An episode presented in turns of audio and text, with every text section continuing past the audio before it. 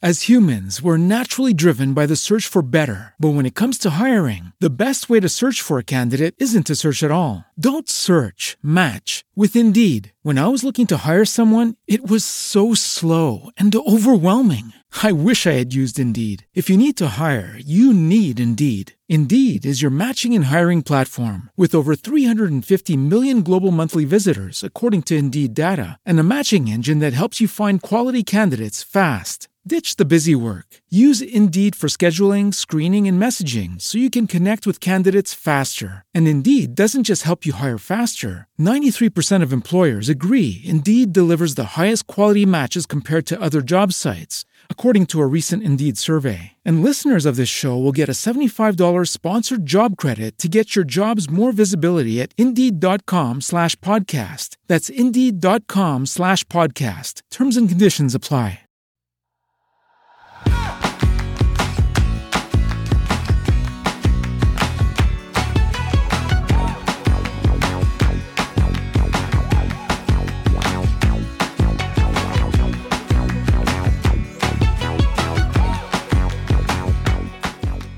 Hola, esto es Plug and Drive, un podcast de Milcar FM, en su capítulo 56 del 16 de marzo de 2021.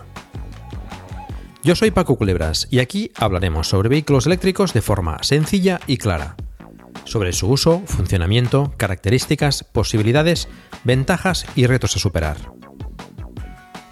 También tendrás opinión, análisis, noticias, debates y entrevistas para mantenerte informado de todo lo que acontece en el mundo de la movilidad eléctrica y la automoción del futuro.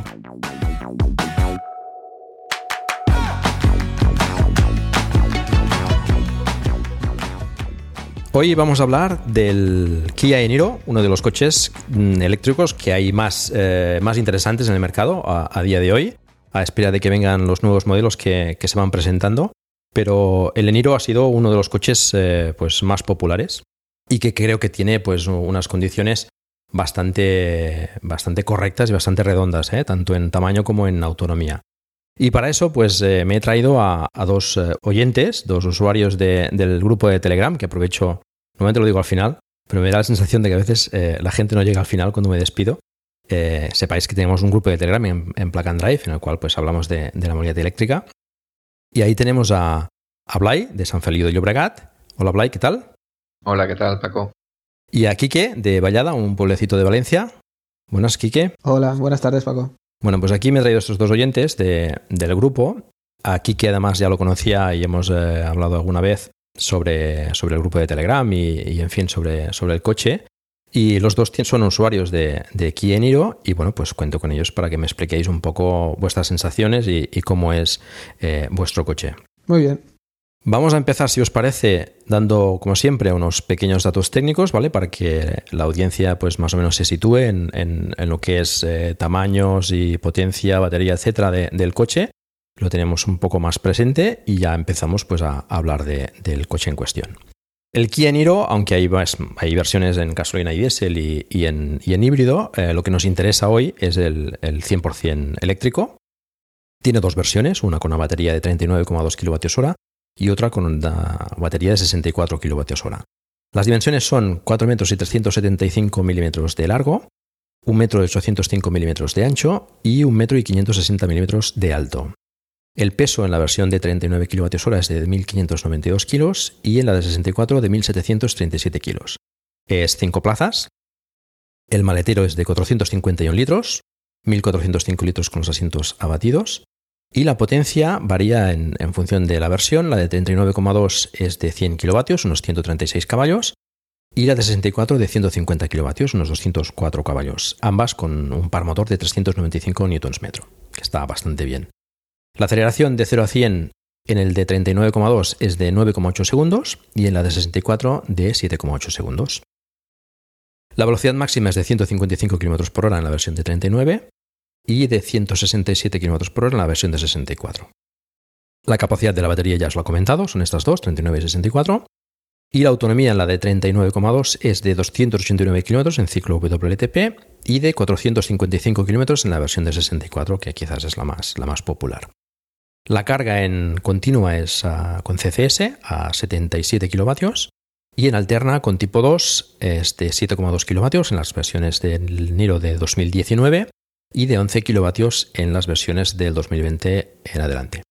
El precio parte en la versión de 39,2 de 36.225 euros y en la versión de 64 de 41.800 euros. Esto sin descuentos y precio oficial de la web a día de, a día de ayer, que es lo cuando lo miré. Pero bueno, esto ya, las marcas ya sabéis que eh, podéis conseguir descuentos eh, hmm. importantes aparte del MOVES y, se puede conseguir seguro por, un precio inferior. Tiene tres acabados, el Concept, el Drive y el Emotion. Tampoco vamos a entrar en mucho detalle en qué varía cada uno. No sé, no sé qué versión tenéis vosotros. Yo tengo la Drive. Yo también. Perfecto, pues mira, el mismo coche. ¿Algún comentario sobre los acabados? Eh, ¿Os arrepentís de haber, no haber cogido una versión superior o, inferior? Yo sí. ¿Sí? Yo reservé la, Drive, pero si lo, si lo tuviera que hacer eh, otra vez, cogería un, un Emotion o un Luxury, sí. Por algún... El Luxury es un acabado... Yo en la web he visto solo estos tres. ¿eh? El Luxury, eh, sí que he oído hablar del Luxury, pero no sé si es un paquete especial de, funcionalidades. Es un paquete añadido al Emotion, digamos. Vale. Más que nada por, por, los asientos y calefactados y ventilados y por el volante calefactado. Eso sí que me lo he hecho en falta de alguna manera.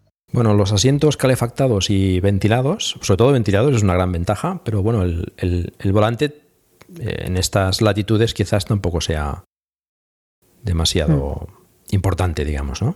En el caso de Kike, que está en Valencia, pues todavía menos. todavía menos. Yo, yo no he hecho en falta nada. Quizá eh, he hecho en falta los faros LED, pero como ha dicho, como comentaba antes Blay, eh, si quería faros LED tenía que tragarme como, como otras opciones que no me interesaban. Además, siempre he pensado que es, es un poco raro, pero en un coche eléctrico, pero que cuanta menos electrónica, menos fallos. Así que. Bueno, sí, lo que pasa es que hoy en día todo lleva electrónica y. sí, sí. Y si queremos Pero el drive, está bien, un término medio de. Vale. Bueno, si empezamos, si queréis, por el aspecto exterior, es un, es un tipo sub, están tan de moda últimamente. El aspecto a mí me parece, me parece bonito. La parrilla, pues delante, como suele pasar en los eléctricos, pues totalmente tapada. Tiene ahí el puerto de carga, por cierto. Sí.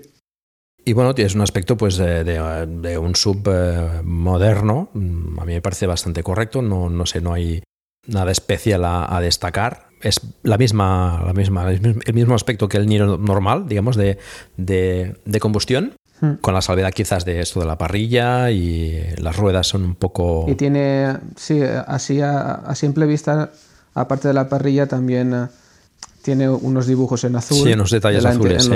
Los hmm. detalles azules son los que delatan un poco que es versión hmm. eléctrica. Bueno, sobre todo el, tema de la parrilla, ¿no? Porque en un, en un, en un coche de combustión tener la parrilla tapada es... es hmm. Pero por detrás, cuando lo ves por detrás, sabes que es el eléctrico porque tiene debajo tiene dos, como dos franjas azules.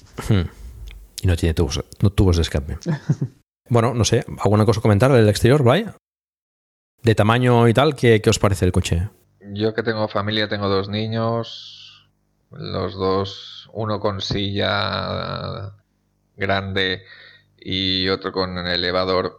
Bueno, que vamos, que somos cuatro y a mí me resulta muy cómodo, es un coche muy cómodo. Hmm. Bueno, eso sería más por dentro. A mí por fuera, lo que más me gusta, bueno, a mí el coche estéticamente no, no es un coche que a mí me llame ni, ni me guste mucho, pero bueno, es lo que hay.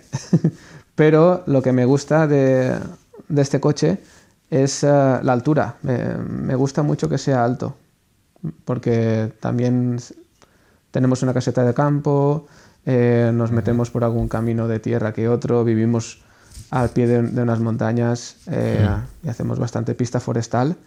Y, es que es muy alto. Yo lo comparo con otros subs y sobre todo por detrás. es a mí me llama la atención, es muy alto. También cuando aparco cerca de bordillos, bordillos estos que dices, o sea, le voy a pegar en los bajos, en los bajos de, en el, paragolpes, hmm. eh, lo sortea tanto por delante como por detrás, lo sortea bastante bien. Bueno, es la gracia de, ser, de, un sub, ¿no? Es, precisamente esa hmm. altura, ¿no? Es una de las ventajas del coche, claro. Bueno, no sé, yo Por el tema exterior mm, tampoco veo nada más a, a destacar. Es un coche que está adaptado de, un- de una plataforma, digamos, de, de combustión. Hmm. Y bueno, pues hereda un poco también esas, eh, esas formas y, y el diseño un poco, ¿no? Hmm. En cuanto al interior, si queréis, pasamos al interior. Bueno, es un coche también relativamente normal, o sea, no, no tiene nada, nada así eh, estrambótico o especial, ¿no? Como, como, bueno, suelen venir algunos coches eléctricos modernos, ¿no? Que tienen, pues, mm, alguna cosa quizás más, más, más de concept, ¿no? Digamos. En el caso de Niro, pues la verdad es que es un coche que, que no destaca precisamente por, por nada. Es un coche mm, que pasa desapercibido en el sentido de, de que es un coche no- normal como cualquier otro, ¿no? Sí, no, no tiene así mucho. Quizá el cambio donde tiene la palanca de Sí, sí, sí. el selector de marchas, quizá eso sería lo más Mm. concept, no sé. Que no, no es ninguna queja, ¿eh? que conste, que me refiero a es que es, bueno, es un coche. Hay gente que, que, de, que de hecho busca esto, ¿no? Es un coche que no, que no, que no le guste destacar, ¿no? Que, bueno, yo el interior lo veo bastante correcto, la verdad es que está, está bastante bien. Además, la versión del 2020, ¿no? Que ha cambiado un pelín por dentro también. Hmm. Quizás es un poco más moderna, Ha mejorado. con la pantalla un poco más grande, pero Mm. bueno, lo veo bastante, bastante correcto. ¿eh? Tiene una pantalla detrás del volante de no sé de cuántas pulgadas es, no, no lo he mirado. esto. Esa, esa no la sé, no sé cuántas pulgadas tiene. Pero bueno, es bastante grande ¿eh? Mm. y da bastante información, de hecho. ¿eh? Es, una, Sí, es una cosa que, que- que me gusta bastante del, del Niro. sí, sí, tienes, tienes información. Y bueno, del Kona también, que da mucha información la- la- las pantallas, ¿no? De, de- bueno, esto quizás ya entremos un poco después, ¿no? Pero de, de incluso de lo que está gastando el coche en cada apartado, eso está, está muy bien. A mí una cosa que me gusta mucho del interior es eh, que tiene mucha botonería. Sí, bueno, hay quien no le que gustaría no es eso, ¿eh? muy simplista.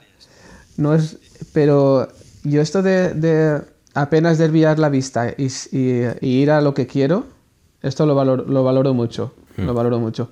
De hecho, estuve, le escribí un correo a, a JF Calero diciéndole, proponiéndole de hacer un, un vídeo en el que comparara la rapidez de, de respuesta de un usuario con un Model 3 y con un Kia Niro y le gustó mucho la idea. Estuvo a punto de grabarse ese vídeo en plan así cómico, de decir, eh, pon, no sé, abre la guantera o pon o accede a, a tal eh, opción del coche para ver lo- el tiempo que se pierde y, la, y, lo- y el tiempo que se desvía la mirada de un coche muy simplista, como no sé, como el Model 3, y con un coche con- como el Kia Niro.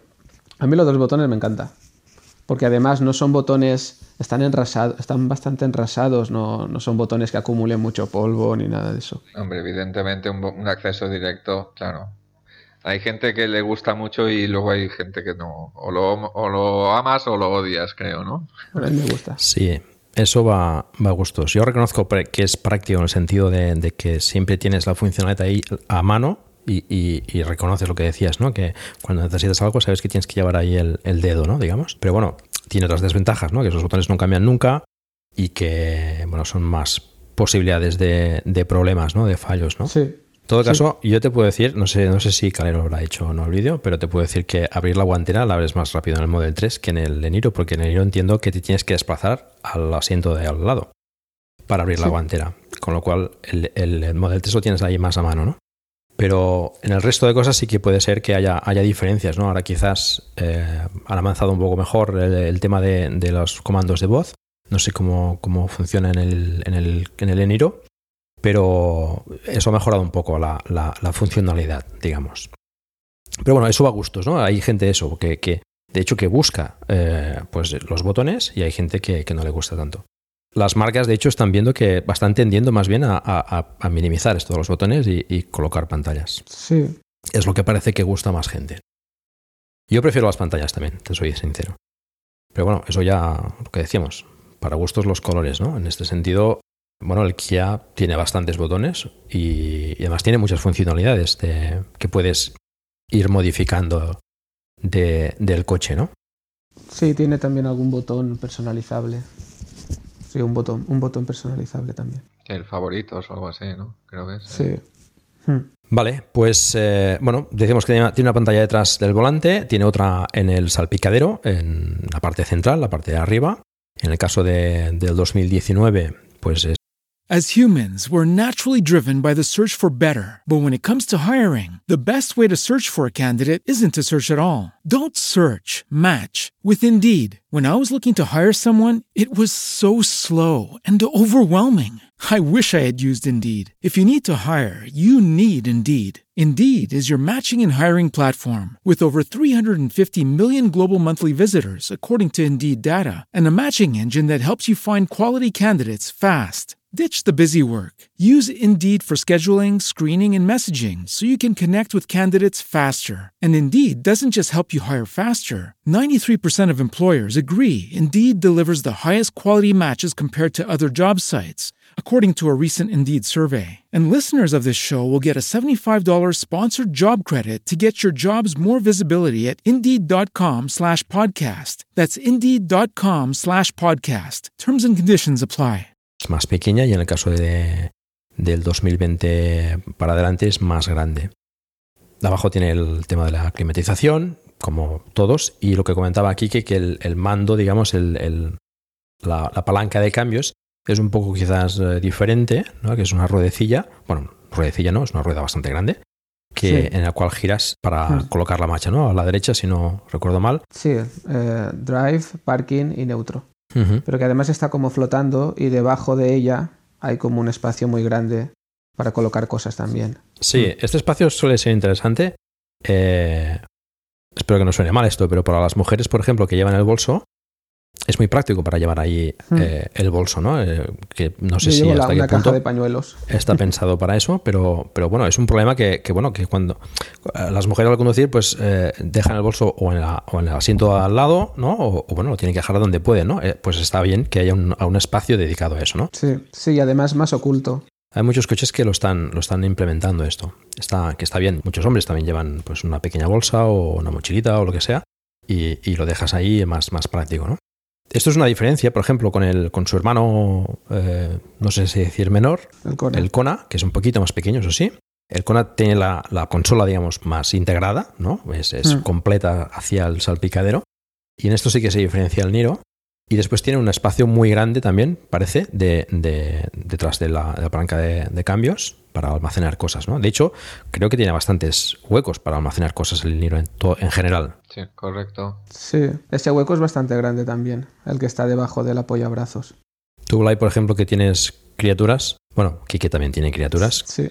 sí, es un coche. Es un coche muy amplio. Tanto plazas traseras como luego eh, almacenaje de, lo que quieras, ¿no? Porque tienes... Eh, es un coche amplio por dentro, cuando te subes las sensaciones de amplitud.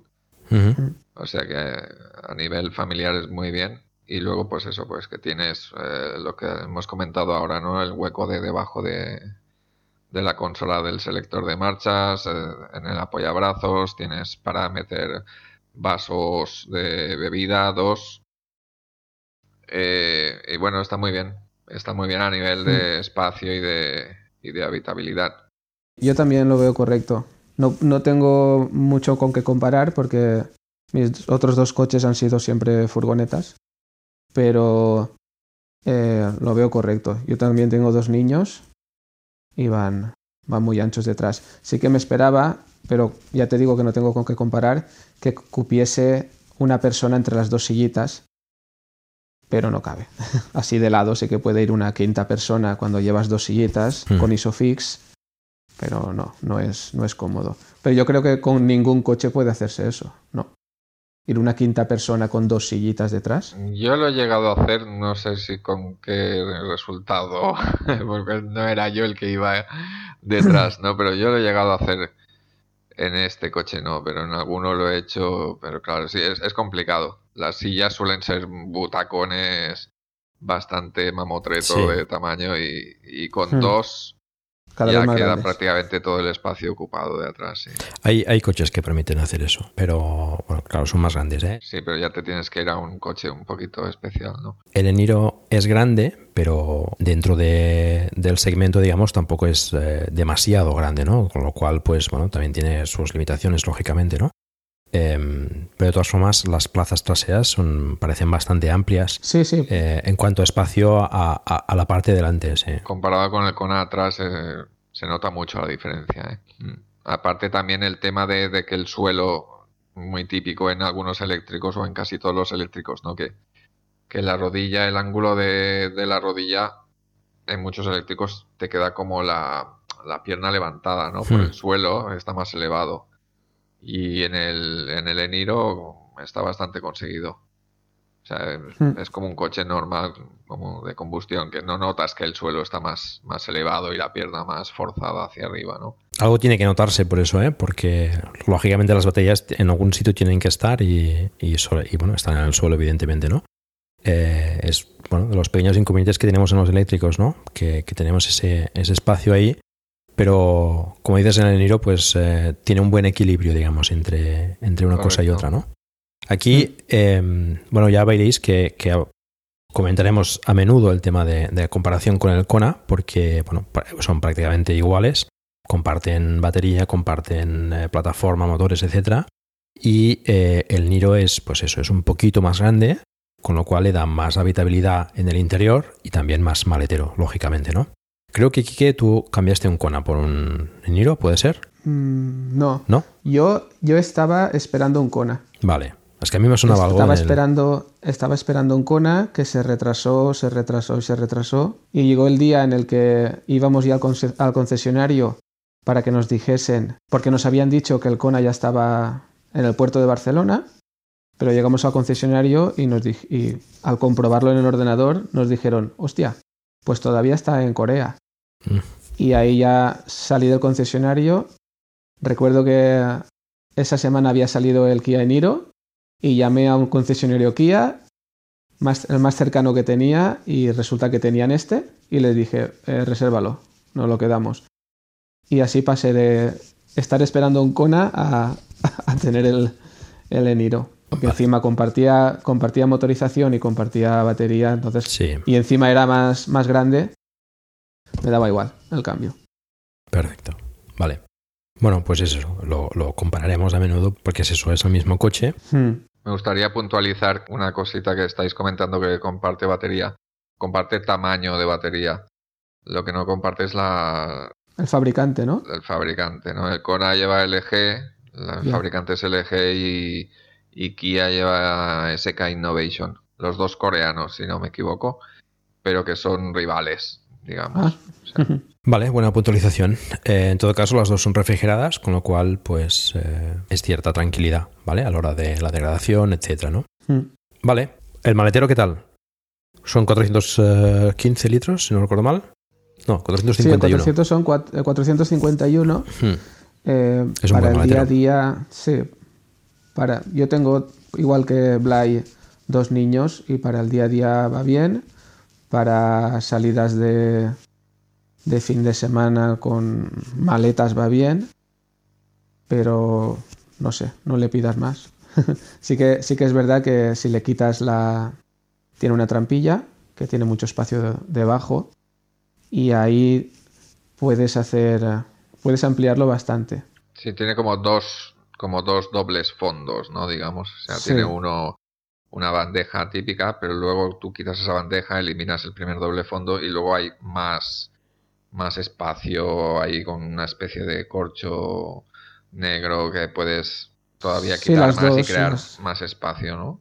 Donde iría también la rueda de recambio, que no, que parece que es el, hueco redondo de una rueda de recambio, la han puesto ahí como una especie de, corcho para meter pues herramientas, ¿no? Que lleva ahí, eh, no me acuerdo. Pues llevaba herramientas, el kit antipinchazos, el chaleco, los triángulos. Exacto, sí, tonterías así. Sí. Pero que bueno, yo en vacaciones eso lo he llegado, lo he llegado a quitar para meter ahí, pues ahí te cabe en esos huecos, te, te cabe como un 33% más eh, de, maletas si, si eliminas todos los, los, dobles fondos. Es grande, sí. Yo lo que hice a los pocos meses es quitar, lo quité todo y eso lo aprovechamos para... Ahí caben unas cuatro o cinco bolsas de supermercado llenas. Tú puedes llevarlas debajo de la plataforma esta y parece que el maletero va vacío.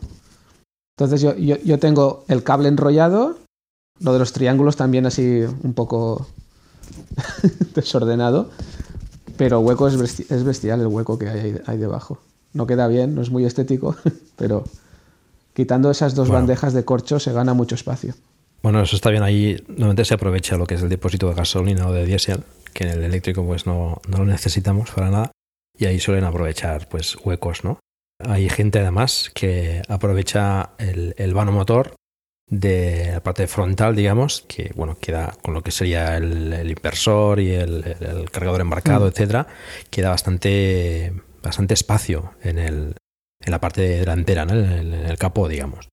Y hay Sí, gente que aprovecha para hacerle ahí una especie de, de frug, ¿no? Creo que Blay le hiciste ahí un cajón. Sí, sí, yo todo, todo lo que hemos comentado, el anel quitan pinchazos, el cable de carga, yo todo esto lo, lo llevo en el vano motor. eh, Me hice un- una especie de frank, porque el hueco existe, no está habilitado para, para poder almacenar nada ahí, pero tienes el hueco, ¿no? Entonces si te buscas un, un cajón que guarde las medidas o, te- o si te lo fabricas, como es mi caso, yo me hice un cajón a medida, pues ahí puedes, ah, te caben muchísimas cosas. Yo llevo el cable de, de carga ocasional, el cable meneques, eh, utensilios de limpieza, sprays de, de limpiacristales, eh, trapos, eh, un kit de herramientas, bueno, todo lo que, lo que se suele llevar en el doble fondo, pues yo lo pasé a, a- al vano motor. Yo no, yo no he, Bueno, ahí aprovechas. no he llegado ahí.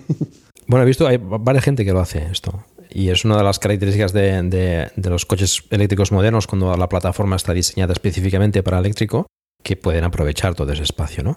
En el caso del Niro, pues eh, es una adaptación de un coche térmico, pero bueno, mm, claro, les queda todo ese espacio ahí que pues eh, la gente se busca la vida, lo cual me parece fantástico, ¿no? Mm. Y bueno, para comentar todo esto que dice Blay, ¿no? Para llevar los- el, el cable de carga, etcétera, y no lo tienes rodando, digamos, por el, por el maletero. Es un apaño que está, que está bastante bien. Vale, pues eh, maletero, eh, y además cuando se, se abaten las plazas traseras del- de los asientos, queda también un buen, un buen espacio para transportar cosas. Sí, se queda bastante enrasado. Sí, hay gente que incluso duerme. Sí. Hay gente, Pau de- del grupo de Telegram, que le gusta también hacer camping y camperizar el, el Eniro. Incluso se compró un colchón inflable y bueno, nos ha enviado fotos. No sé si lo has visto tú, Pique, No, yo no. pero, pero muy resultón. O sea, puede, tienes una cama de matrimonio ahí para pasar la noche y, y tienes el modo, el modo utility que puedes eh, climatizar el coche si hace frío o si hace calor, pues durante la noche puedes tirar de, de la batería para climatizar el coche Mm. y está muy bien, eh, sí, sí. El otro día intenté utilizarlo, pero no, no recordaba las instrucciones. Pero sé que existe, sí. Es- y está, es muy interesante.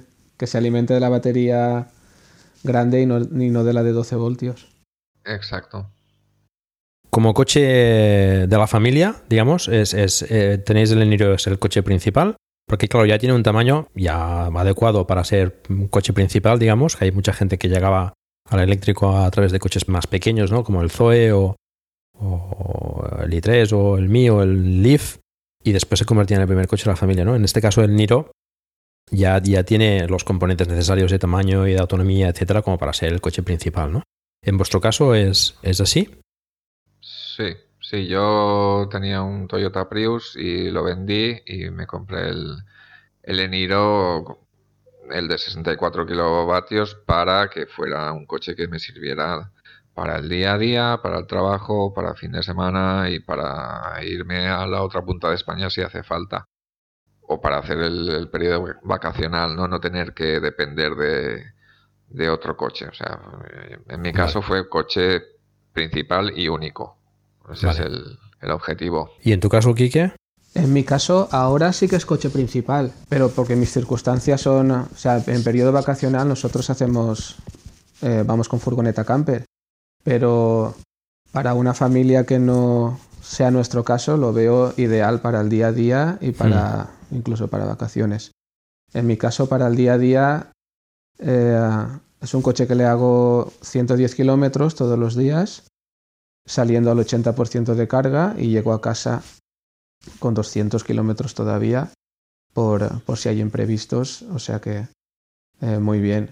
Vale. Y o sea, no, no le veo ningún inconveniente para que sea el coche del día a día. No, no, no, es que no lo ves. Ya por tamaño As humans, we're naturally driven by the search for better. But when it comes to hiring, the best way to search for a candidate isn't to search at all. Don't search, match with Indeed. When I was looking to hire someone, it was so slow and overwhelming. I wish I had used Indeed. If you need to hire, you need Indeed. Indeed is your matching and hiring platform with over 350 million global monthly visitors, according to Indeed data, and a matching engine that helps you find quality candidates fast. Ditch the busy work. Use Indeed for scheduling, screening, and messaging so you can connect with candidates faster. And Indeed doesn't just help you hire faster. 93% of employers agree Indeed delivers the highest quality matches compared to other job sites, according to a recent Indeed survey. And listeners of this show will get a $75 sponsored job credit to get your jobs more visibility at Indeed.com slash podcast. That's Indeed.com slash podcast. Terms and conditions apply.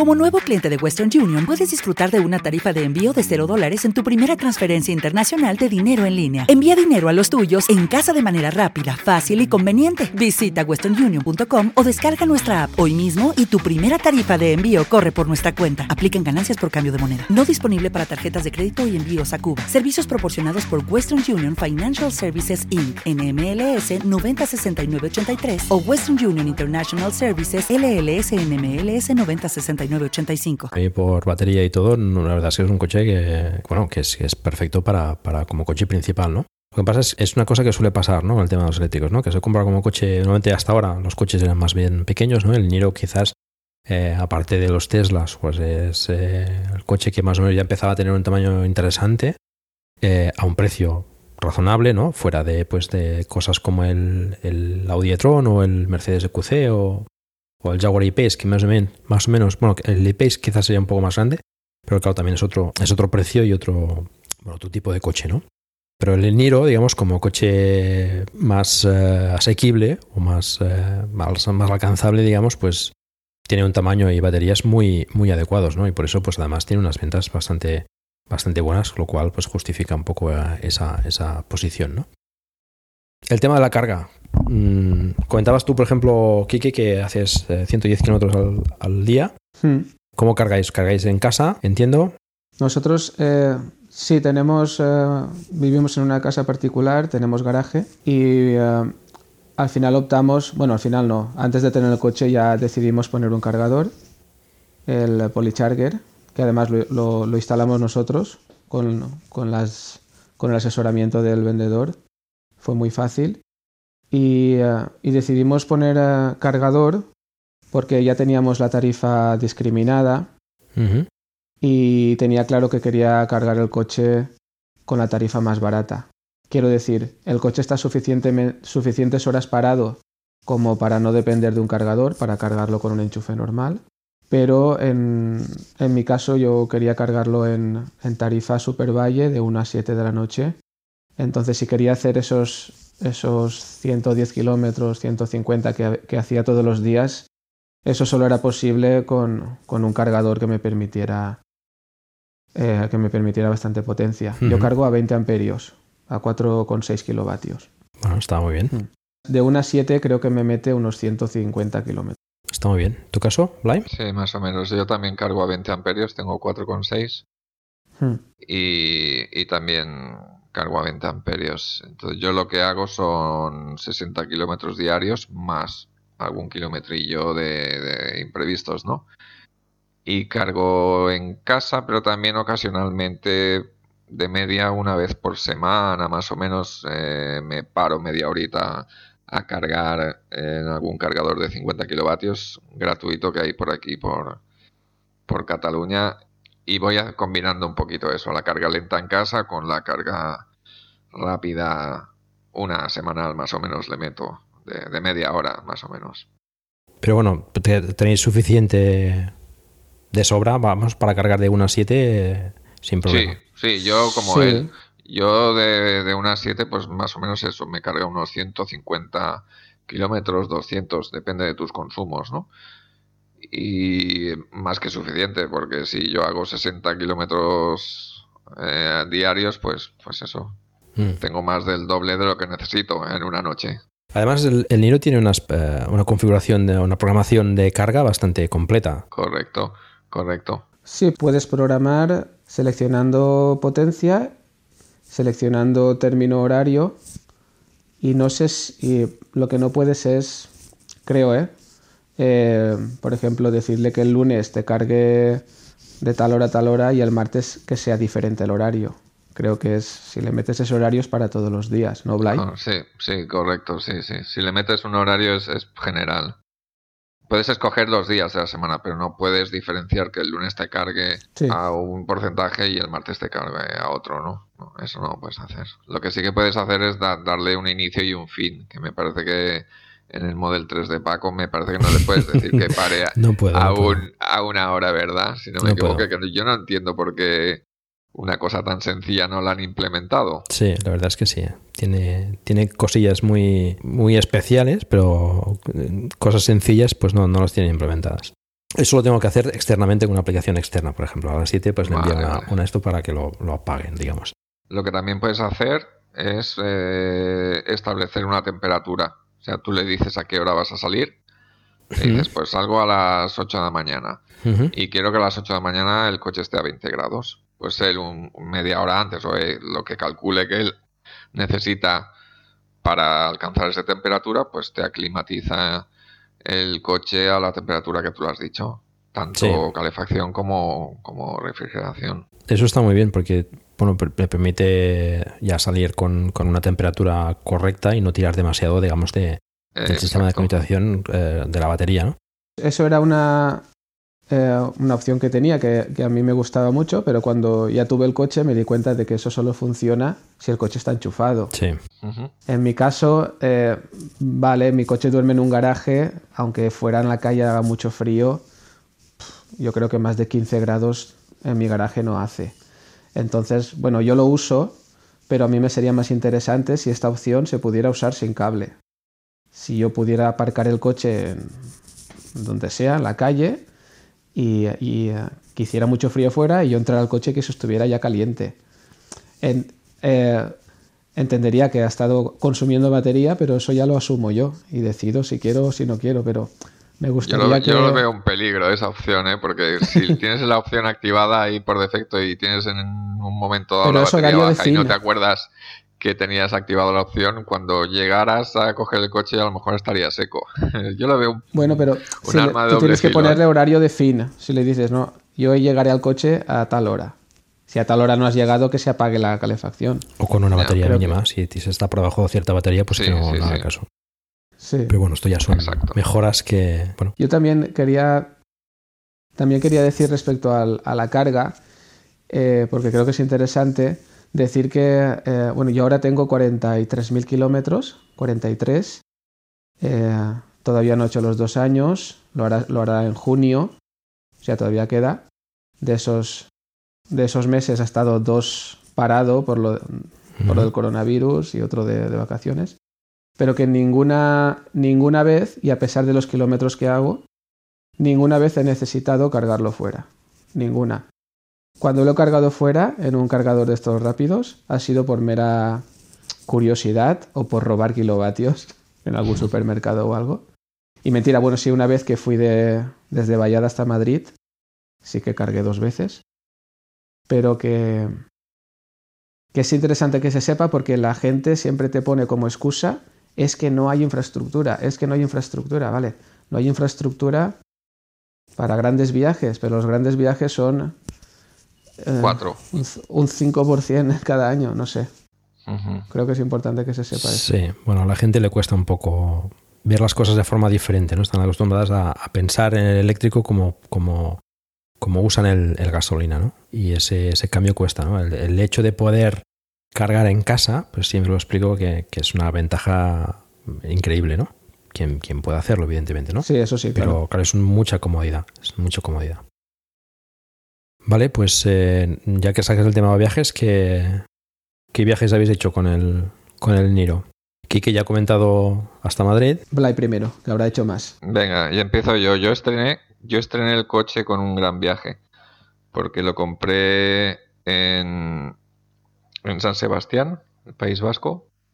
Me resultó, estuve intentando comprarlo aquí eh, cerca de donde vivo, pero no había manera. Aquí tenemos al, al clan AR Motors, que son difíciles y son duros de, negociar y están muy subidos de precio. Entonces yo les entregué una oferta, les propuse que me igualaran o que como mínimo se acercaran a la oferta que tenía de, San Sebastián, pero no, no hubo, no hubo negociación alguna.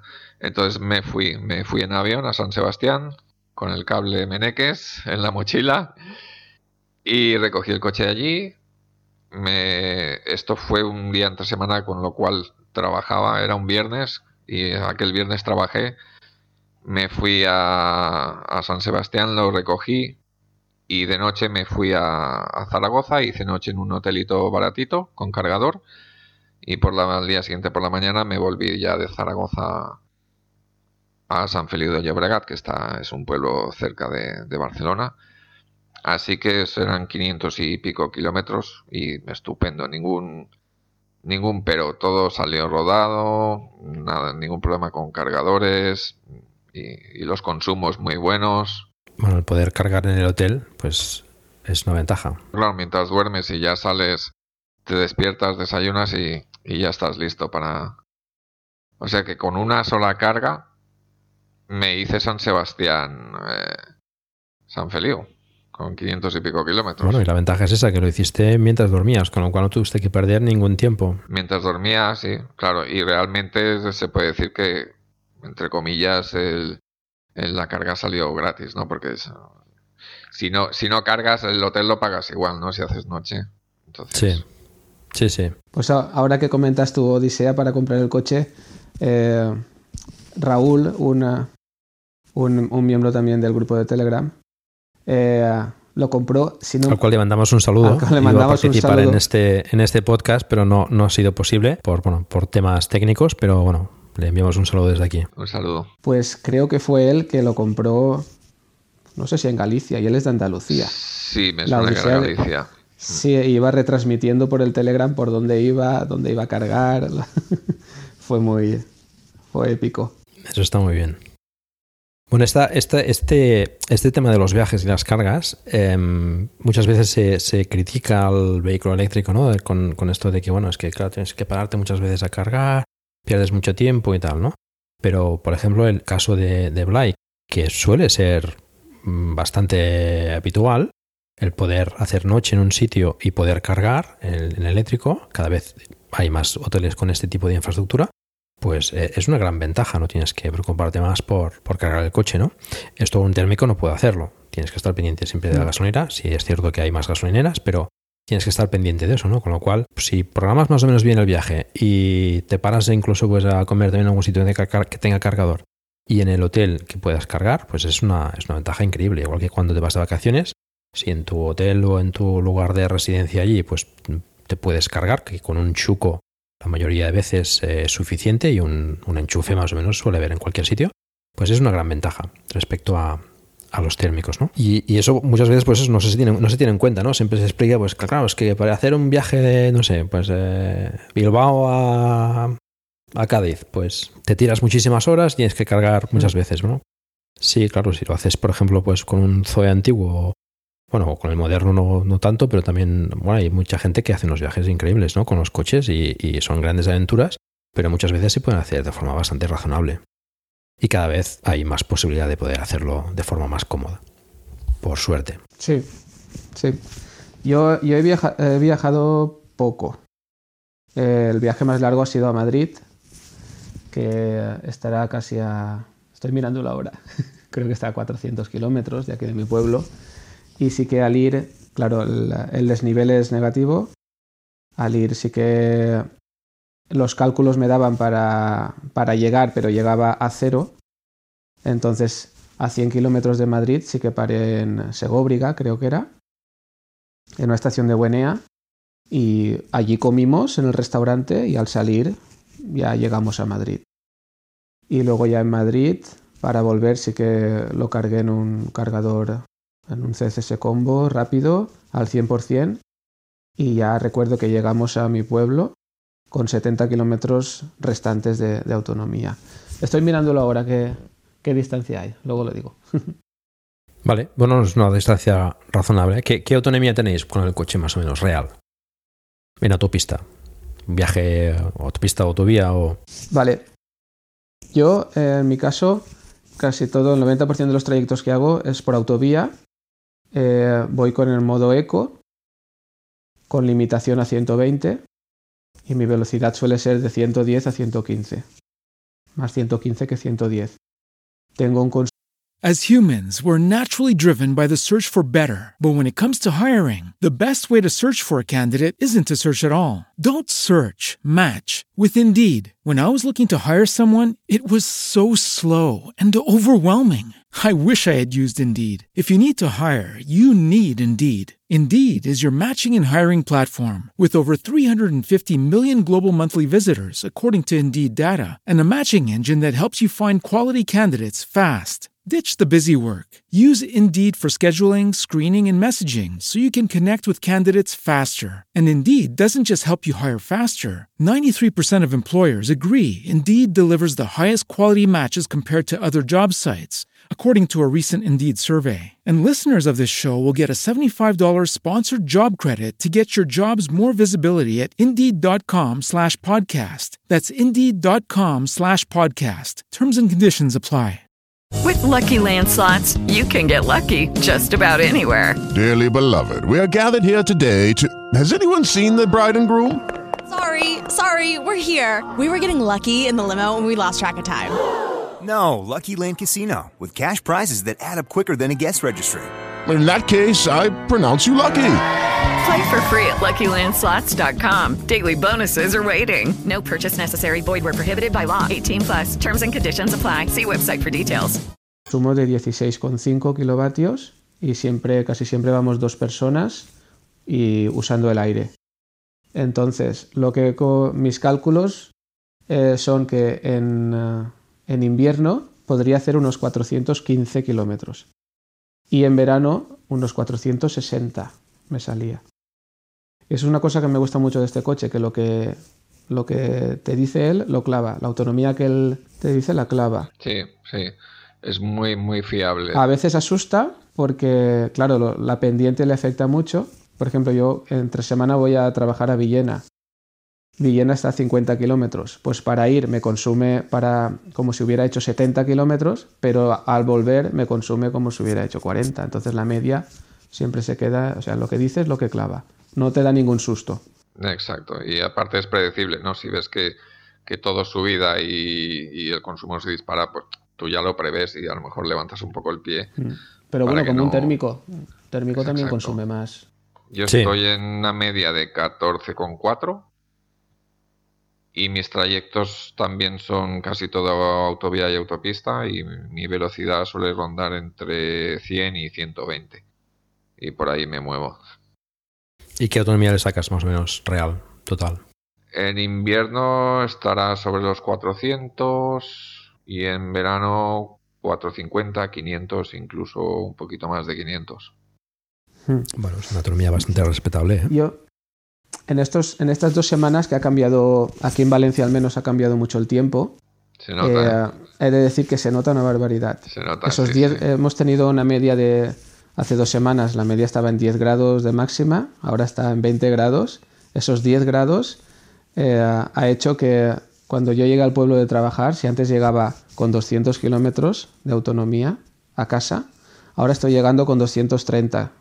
Eso son 30 kilómetros de autonomía más simplemente mm. por eh, la temperatura ambiente de esos 10 grados de más. Yo lo noto en, en, en kilovatios, ¿no? Yo antes para ir al trabajo a lo mejor me estaba moviendo entre 15 y 17 kilovatios y ahora me ha bajado más o menos un kilovatio. En vez de entre 15 y 17 me estoy moviendo, o bueno, menos de un kilovatio, entre 12 y 14. Me estoy moviendo ahora desde que ha subido un poco la temperatura. Mm, vale. Kilovatios hora, Blay. Kilovatios hora, perdón. Yo que esto con las unidades no tengo, no tengo perdón de Dios. Sí, no, que después siempre hay, hay gente que es, es muy sensible a este tema. Sí, sí, consumos en kilovatios hora. sí. Vale. Eh, con lo cual, bueno, es una de las ventajas que tiene el Eniro. Bueno, el Eniro, el, el Kona y el Soul también. Son, son coches muy eficientes. Están, están entre los mejores. Y eso pues está, está muy bien. Está claro que es más que suficiente, entiendo, para, para, para el uso que le dais. Y bueno, en el caso de Kiki, que hace 110 kilómetros diarios, pues bueno, mm, puede funcionar con el coche perfectamente, le sobra autonomía, cargando al 80% cada día.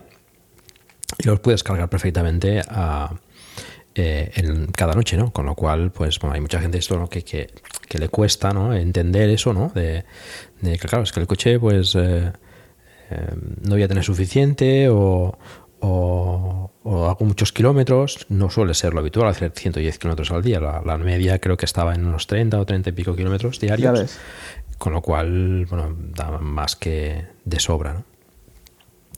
Vale, entonces, ¿este es el viaje más largo que has hecho, eh, Blay? Desde San Sí, Sebastián sí, a... 500, Ujú. 500 y poco, sí. Luego hice otro el verano pasado a, a Monte Perdido, a Huesca, pero fueron dos. Está no más cerca, a sí. 300. Yo creo que no llegaba a 300. Ujú. Sí, Vale. sí. Y la pandemia, la pandemia no nos ha permitido viajar Sí, no, mucho. y así estamos todos. compré en, en febrero y en marzo ya nos cerraron las puertas de todo. Sí, sí. Así que mala suerte. Yo también he hecho, he hecho mucho de menos no poder viajar. A mí me gusta mucho viajar en coche y en eléctrico todavía más. Y, y bueno, ahí estamos a ver si se acaba de solucionar todo esto. Yo quería, quería contar una anécdota de consumo. Y es que un día, volviendo del trabajo, eh, me propuse ir a rebufo detrás de un camión.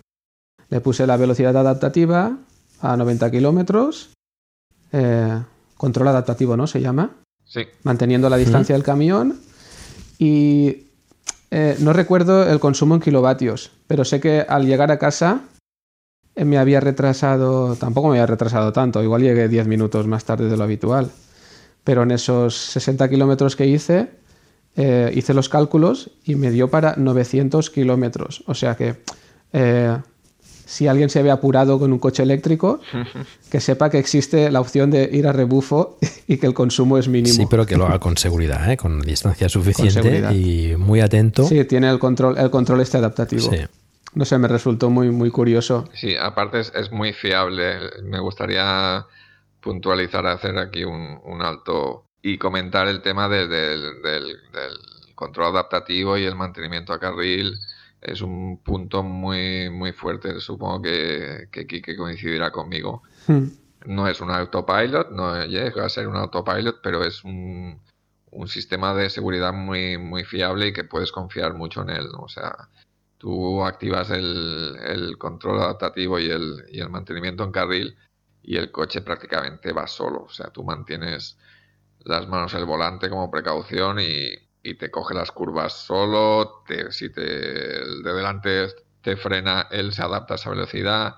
Si el de delante desaparece porque ha cambiado de carril, el, tu coche vuelve a coger la velocidad que le habías indicado y es una delicia, es una delicia. O sea, realmente yo estoy encantado Sí, con, para el, viajar va muy bien. con, el, con el control de velocidad y el, y el mantenimiento en carril. Un punto muy fuerte a destacar de- del Kia Niro. Sí, la mayoría de usuarios destacan este comportamiento, ¿eh? muy, muy bueno ¿eh? del Niro en ese sentido. Y, y a la hora de viajar, pues te, te permite hacerlo de forma muy descansada. Correcto. sí. Sobre todo cuando pues, pues viajas en, en autovía o en autopista, pues eh, es muy, muy cómodo. El tema este de, de los asistentes de, de- bueno, asistentes de conducción, eh, además puedes ir activando y desactivando cada uno de ellos, ¿no? Independientemente. El mantenimiento de carril sí. Y el otro también, claro. El otro también. Y regular la distancia al siguiente vehículo también. Tiene creo que tres o cuatro. Tres o cuatro rayitas, tres o cuatro distancias. aunque desactives tú el mantenimiento en carril, hay una cosa que siempre está activada, que es el. A partir, me parece que son de 50 o 60 kilómetros por hora. Aunque tú no tengas activado el mantenimiento en carril, él, él- él Si te sales del carril, corrige y te pita las dos cosas si te sales del carril. Es como un sistema de seguridad, aparte del, del, autopil- del autopilot, ¿no? Que digamos. No, está muy bien, porque a veces te despistas un poco y, y eso te, te ayuda Sí, pues a, sí, a sí, eso. Te despista. A, to- a quién no le ha pasado, ¿no? Que, que- que- Hmm. que te sales del carril y notas que el coche te pega el volantazo para meterte en el carril, ¿sabes? No, eso está muy bien. ¿Alguna cosa más a comentar sobre el tema de, de asistentes? Pues que funciona muy bien. ¿Puede ser, Blay, que, que esté configurado para que siempre esté activado? Como... Sí, sí, sí, sí. Me parece que lo puedes desactivar, pero. Lo puedes por desactivar, defecto. pero. O sea, tú lo desactivas, pero si paras el coche Sí. Y lo vuelves a encender, ese se vuelve a activar. O sea, por defecto siempre está activo. Es que he oído alguna queja de alguien que no le gusta eso, que preferiría activarlo manualmente. Sí, pero tienes. Es como el, como el, el sonido virtual, ¿no? Que si no te gusta, lo tienes que parar. Pero si tú paras el coche y lo vuelves a arrancar, todos esos sistemas de, de seguridad están activos por defecto. Vale, igual que el, el control de ángulo muerto, etcétera, también. Exacto. Hmm. Vamos, que si no te gustan, los tienes que pagar tú a mano. que puedes hacerlo. Ya, ya. ¿Lo, lo soléis apagar, por ejemplo, No, vosotros? no, no. El, Es que realmente funciona muy bien. el de audio, el de, el de audio externo. El del sonido, a, el de- a mí no me gusta. Sí, yo, yo con el Zoe lo primero que hago cuando subo al coche es apagar. Y el del, Zo- el del Zoe todavía es más, más escandaloso. Pues yo el no. del Niro. Yo al principio lo quitaba porque me daba rabia, digo, si, si es eléctrico, porque... Pero eh, luego me di cuenta, y lo, comentó no sé quién en el grupo, me di cuenta de que si quieres que la gente se, se fije y diga, hostia, este va en un eléctrico, tienes que ponerle sonido. Si no, si no hace sonido, no, te- no se dan cuenta, no se, no se fijan tanto. Además que yendo por un pueblo por callecitas también lo veo un poco. Entonces sí que al principio sí que lo quitaba por el tema este de, de que no, no lo entendía. Pero luego ya, ahora ya no, ya no lo quito. Se fijan más en el coche y, y, eh, digamos que hago más publicidad del coche eléctrico si llevo eso encendido que si lo llevo apagado. Lo haces por, por visibilidad. Mm. Pero sí, el sonido no me, el sonido no me gusta, ¿eh? Es un poco así celestial. así como un coro. Sí, es. Bueno, el del Zoe también es un poco así psicodélico. Vale, pues eh, a mí me gustaría hablar también de la regeneración, que me parece muy interesante en el Niro. Mm. Igual que en el Ionic, por ejemplo, pues también tienes las, las levas, ¿no? Para, para seleccionar diferentes tipos de, de regeneración, lo cual está muy bien, ¿no? Porque digamos que, que adaptas la regeneración a tus necesidades. Y después tiene un, un sistema automático, ¿no? ¿Podéis explicar un poco esto, cómo funciona? Pues eh, en, en el volante, eh, la leva derecha es para quitar eh, regeneración, para que el coche vaya más a, a vela, y la izquierda es para darle más regeneración, para que actúe más, entre comillas, el freno motor. Eh, tiene tres, tres niveles, o cuatro si contamos el, el nivel cero, Del 0 al 3. y El cero sería vela, digamos. el cero sería vela. Entonces, yo lo uso mucho, pero no me preguntes por. No me preguntes por cuántos kilovatios regenera, porque no lo sé. No, no, eso tampoco Yo es lo uso más que nada no. por, ah, por estalviar frenos ¿no? y porque sé que usándolo estoy produciendo electricidad. Entonces, digamos que yo eh, los intermedios, el 1 y el 2, apenas los uso. Yo salgo del pueblo, yo cuando salgo de la- del garaje salgo al 3 y cuando entro a autovía lo pongo a vela. Ad- eh, solo que cuando voy a incorporarme o desincorporarme de la autovía, sí que redujo siempre, yo el freno apenas lo toco, redujo siempre pues 3, 2, 1, ay, al revés, 1, 2, 3 hasta que regenera más y viceversa. Y sí que cuando conduzco así entre mucho tráfico por autovía o, por, eh, o cuando llueve, por ejemplo, me da más seguridad ir al 1, al 2. Entonces yo lo suelo usar así. O cuando bajo un puerto de montaña, por supuesto, cuando voy por comarcales o por puertos de montaña, pues le tiro el 3 y ya está.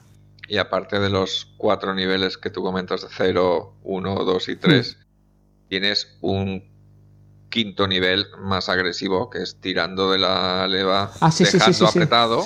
Todavía, ya el nivel 3 es bastante agresivo, llega a parar el coche. Eh, no lo detiene completamente, pero sí que, no sé, a lo mejor a 5 por hora te lo deja.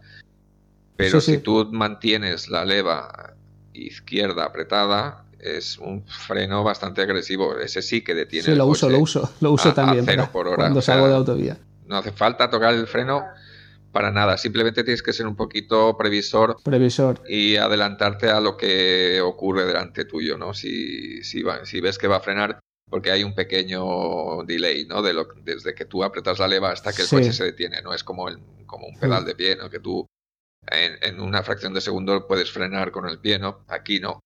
Aquí tienes que ver, hostia, mira, se están deteniendo, pues tú ya estás eh, con el dedo preparado y te adelantas esa fracción de segundo que necesitas y para detenerte, ¿no? Y, y realmente ahorras mucho, mucho, regeneras mucha electricidad de este modo.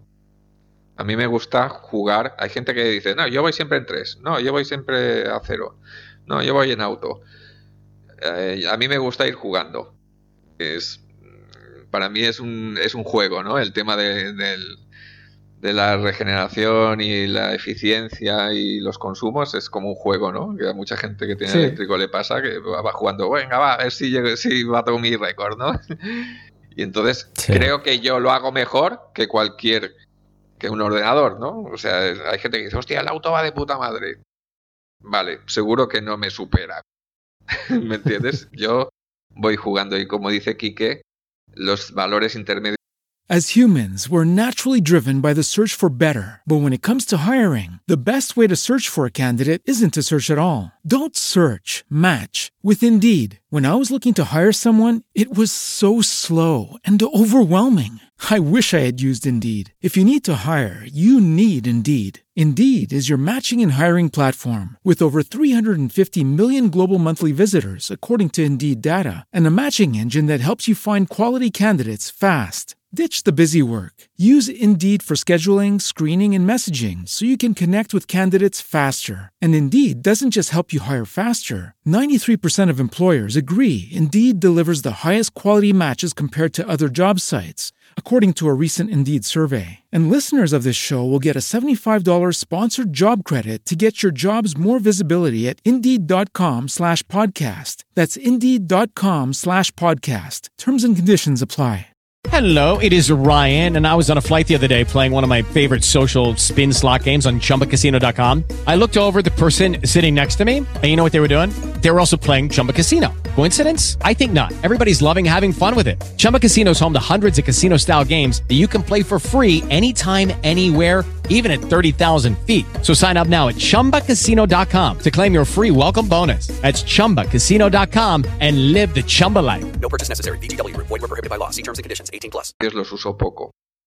O voy a cero en autopista o voy en 3 en ciudad, que es muy práctico porque ese sí que a la que levantas el gas, el coche detiene inmediatamente.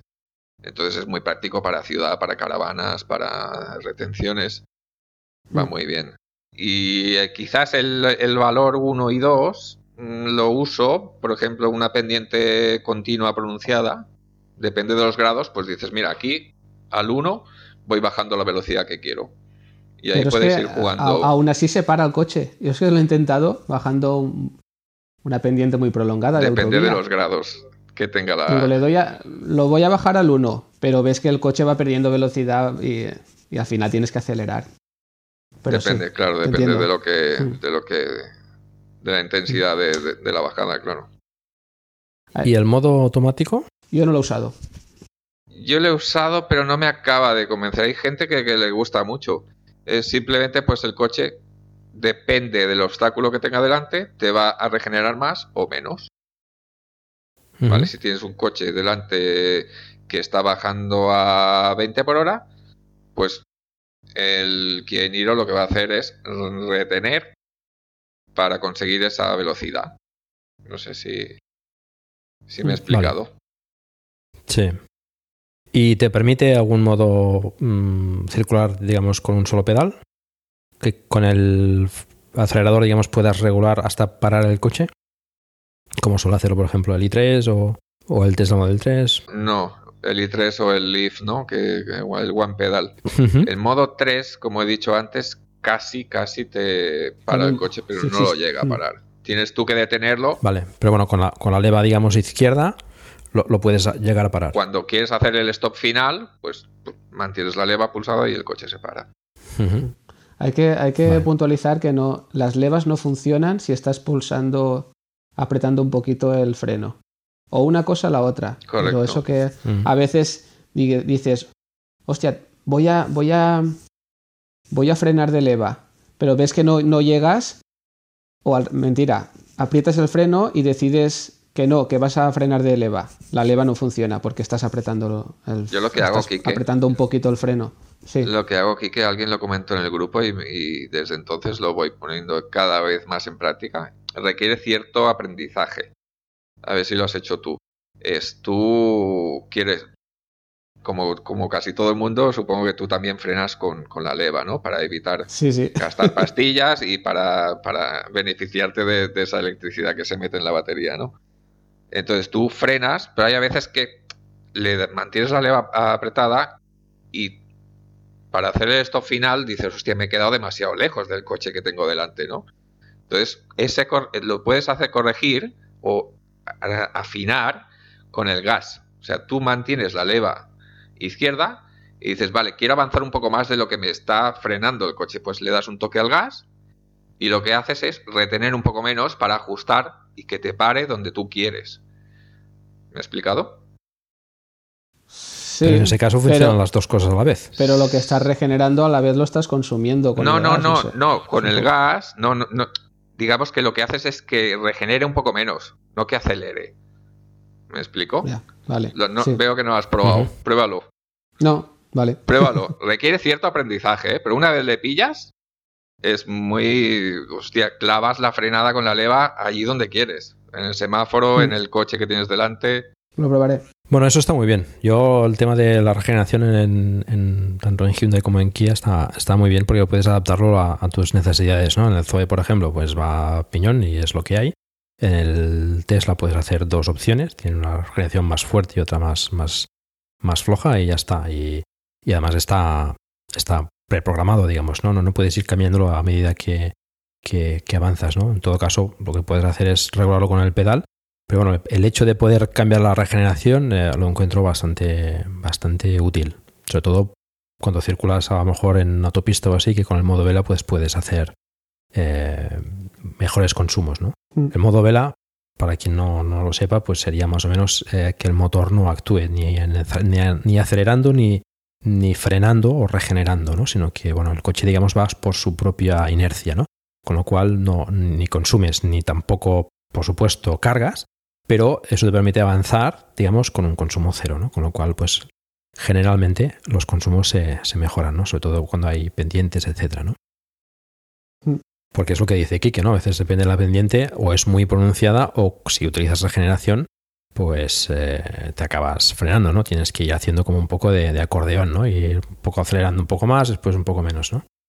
En cambio, si puedes ir adaptando la regeneración a, pues a, las circunstancias, pues bueno, creo que es, más, más conveniente. Así que evidentemente pues te, te hace pues estar más pendiente, digamos, o, te da más trabajo, pero eh, bueno, puedes hacerlo o puedes no hacerlo. Mm. Otra cosa interesante, bueno, interesante, es que a pesar de que el nivel 3 a pocas velocidades notas que te frena mucho, cuando, cuando ya pasas de, no sé, de 60 o de 70, no se nota mucho, quiero decir, yo a veces mm, he ido, he hecho esos 110 kilómetros que hago diariamente y me he olvidado de, cuando, bueno, 110 no, pero los 60 que hago para ir al trabajo y he, he dicho, hostia, no, no, he, ido- he hecho todo el trayecto en nivel 3 y no me he dado casi cuenta, solo me doy cuenta cuando me incorporo a, cuando entro al pueblo. Mm. Que no sé si en el, si por ejemplo en el Nissan Leaf, que tiene el iPedal, no sé cómo será la sensación de soltar el iPedal cuando vas a 110 kilómetros por la autovía. No sé si, Me imagino que lo podrás desactivar a lo mejor eso, ¿no? Digo yo. Mm. Yo creo que sí. Mm, No lo sé en el caso del Nissan. En el caso del, del Model 3, por ejemplo, que tiene la misma funcionalidad de, de un solo pedal, eh, pues claro, te retiene, sí. Pero bueno, más o menos, claro, ahí adaptas la presión en el pedal, digamos, para, para adaptar la regeneración. O sea, Mm. la, la regeneración la adaptas con el, con el pedal. Pero bueno, tienes que tener bastante tacto. Mm. Vale, avanzamos. Em, aplicación externa.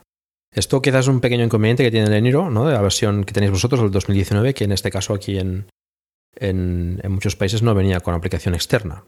el mío, con, que la- yo sepa, con no. el, con el Lubo, ¿no? Que le llama eh, Kia. Ahora la versión de 2020 ya viene con, la, con, con esta, con esta opción. Mm. Pero en vuestro caso no, no tenéis aplicación externa para saber, por ejemplo, si el coche está cargando, No, qué eso. autonomía tiene o le queda, o etcétera. En España no, no, no. no, o no llegaron a un acuerdo con Vodafone o decidieron que en España no era Hmm. necesario y no en la versión 2019 no tiene esa, esa opción pero en otros países sí ¿eh? en Estados Unidos sí por ejemplo en Corea eh, Sí. no me acuerdo dónde más en Noruega Bueno, y si lo compras ahora sí que viene. Es decir, para la gente que, que le interese comprarse el coche, exacto a partir del 2020 2021 sí que sí que viene no en todos los países ¿eh? porque sé que en Finlandia por ejemplo el 2021 no lleva Hubo y dices bueno Finlandia un país que, que no es el Congo belga no Eh, hmm, dices, bueno, ¿por qué hace esto Kia? No sé, yo creo que son acuerdos que no llegan a acuerdos con compañías de teléfono y dicen, pues vale, pues este país se queda sin, sin conectividad. ¿y lo echáis mucho de menos? Co- Como no lo hemos tenido. No, ¿no? Como no lo hemos tenido, menos. no echamos de menos. A mí me gustaría, la verdad. Te vas de viaje, estás comiendo, estás cargando y estás. Y, y actualmente dices, espero que no se detenga la carga. Sí, ¿eh? Pero por eso sí que estaría. Eh, esta- sería, sería interesante tener un- una Mm. notificación. La carga se ha detenido. pues vale, pues voy a ver qué pasa, ¿no? Sí, para esos casos es práctico, sí. O para encender la calefacción. También. Pero bueno, yo, yo lo de la carga sería un, un punto, un puntazo, ¿no? Poder, poder monitorizar si, si se ha detenido la carga por algún motivo. Pero bueno, como lo dice Quique, no echamos de menos porque no lo tenemos, ¿no? Por lo que he escuchado es bastante pobre la aplicación. Y creo que incluso no se puede cambiar eh, el, el idioma, por ejemplo. Sí, la, la gente se Me queja un poco bien. de fallos continuos de, y de que este- el diseño de la aplicación está un poquito... eh, pues mejora, sería mejorable, vamos. Es curioso como compañías grandes que Hyundai, pues o el grupo Hyundai eh, y Kia, pues son compañías eh, muy grandes, pueden tener aplicaciones tan... En Q3, ¿no? Bueno, no, no lo sé, ¿eh? yo no la he visto, ¿eh? la aplicación de Hyundai. Pero bueno, que, que una compañía de este tipo, o, o Renault, por ejemplo, la, la- la aplicación de Renault también no, no, no deja mucho que desear, ¿no? Eh, es curioso como estas compañías que podrían permitirse pues unas aplicaciones un poco mejores, bueno, bastante mejores, pues no, no acaban de, de hacerlo bien, ¿no? Bueno, eh, antes hemos comentado el tema de, del, del maletero, del delantero, ¿no? El brico este que, que le ha hecho Blay. ¿Hay algún brico más que queráis comentar sobre el Niro? Lástima que Raúl no está aquí, porque Raúl creo que, que ha hecho ha hecho bastantes, ¿no? Pero bueno, ¿alguna cosa curiosa que queráis comentar sobre el, sobre el Niro? De cambios o así. Yo he conectado, de hecho estoy en proceso, es algo que, que bueno, que voy avanzando en ello. He conectado un- una pantalla que se conecta al, al puerto DB y la puedes conectar o por Bluetooth, pero bueno, en mi caso yo la he conectado por cable y entonces por ahí tienes mucha información, información de, de la que te da el coche, pero también información de la que no te da el coche, ¿no? Como es el, el estado de salud de la, de la batería, el voltaje de las celdas, mm, curvas de carga. Bueno, está bastante bien y espero que en un futuro poderle meter una SIM a ese aparato y, y tener ahí monitorización desde, desde el teléfono o desde un ordenador. Está bien. El tema de la información, por cierto, lo comentábamos antes, da bastante información, de hecho, Sí. ya el Niro, ¿no? Mm, Por ejemplo, el consumo de, de la calefacción, el consumo de la Te electrónica. distingue, te Mm. distingue los consumos. Mm, eso está Te muy bien. consumo de climatización, motor, cuidado de la batería. Exacto. Cuando tú le dices, o sea, en el- entiendo que en el mapa, en la navegación, le puedes decir, eh, tiene cargadores ahí preconfigurados, entiendo. Sí. Y no sé si le puedes añadir tu cargadores que tengas eh, por la zona.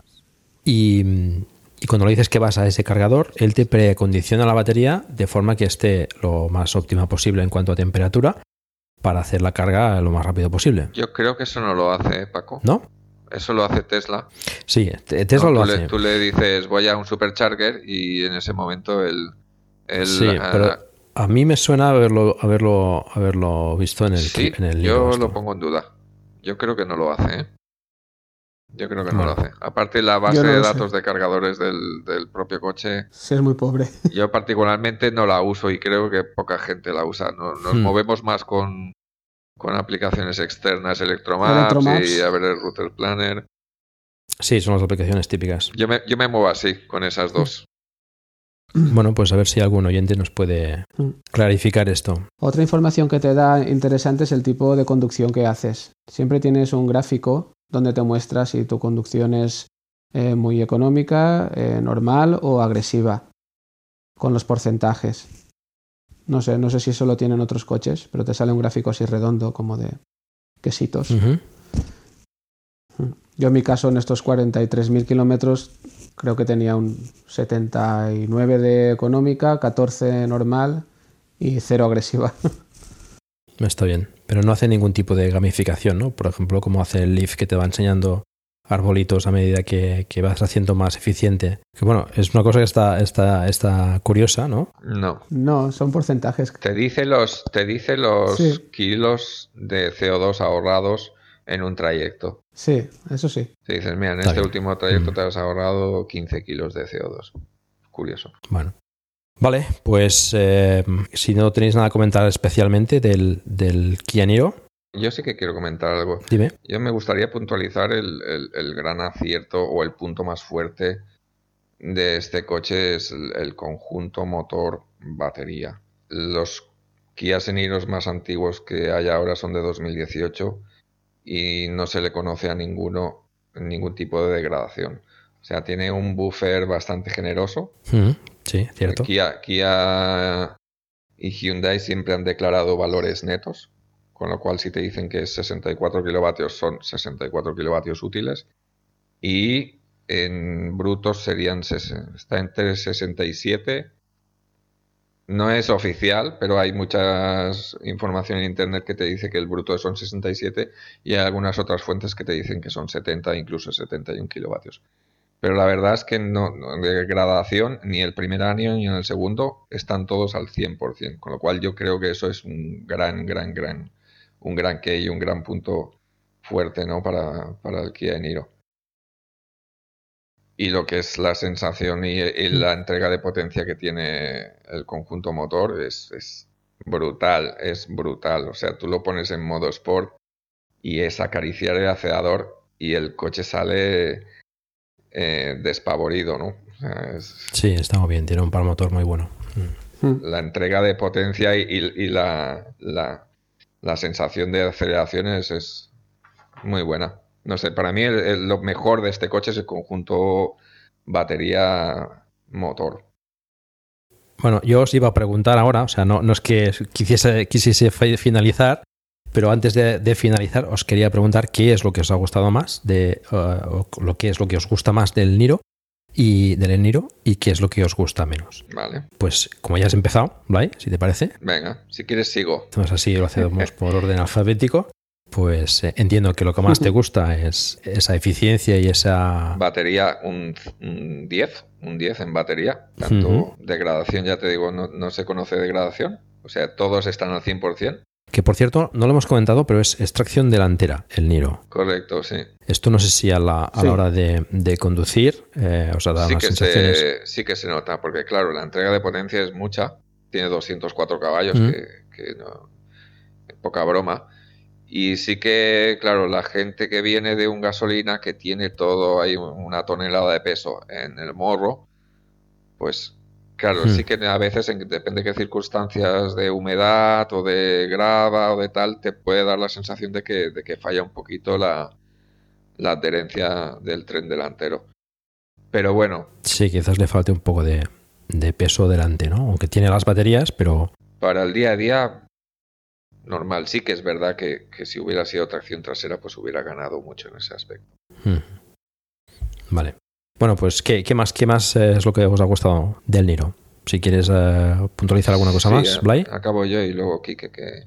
¿qué es lo que más os gusta? Y después os pregunto lo que menos os gusta. Bueno, a mí me gusta, por ejemplo, la, el maletero, lo que es la apertura, que sea un portón grande.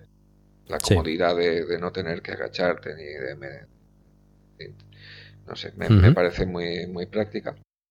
la información que tú has dicho antes, Paco, ¿no? Que el coche te da mucha información. Incluso tienes, puedes ver el porcentaje de batería restante y el kilometraje, la autonomía en kilómetros. O sea, tienes los dos datos siempre ahí reflejados, tanto en porcentaje como en kilómetros restantes. Eh, ¿Qué más? Eh, lo de la degradación que ya he comentado. El precio realmente está muy bien para mí. Lo puedes conseguir por el drive como está ahora, más o menos, por 30 y poco. ¿30 y poco? Yo creo que no, ¿eh? mucho. Yo creo que 30 y mucho.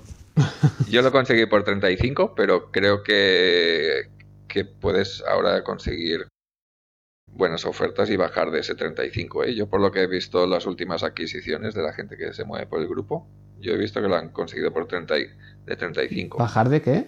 Sí, sí, es que has dicho, has dicho 75 y... Ah, vale. No, Has no, dicho tre- 75. Yo lo conseguí por 35. Y he visto Mm. últimas adquisiciones de 33, 34. Mm, Pues creía que había subido. Sí. Bueno, tú hablas del grupo, imagino, del grupo de, de Leniro. Sí. Después, si queréis, damos, damos información de, de- de cómo podéis acceder a él.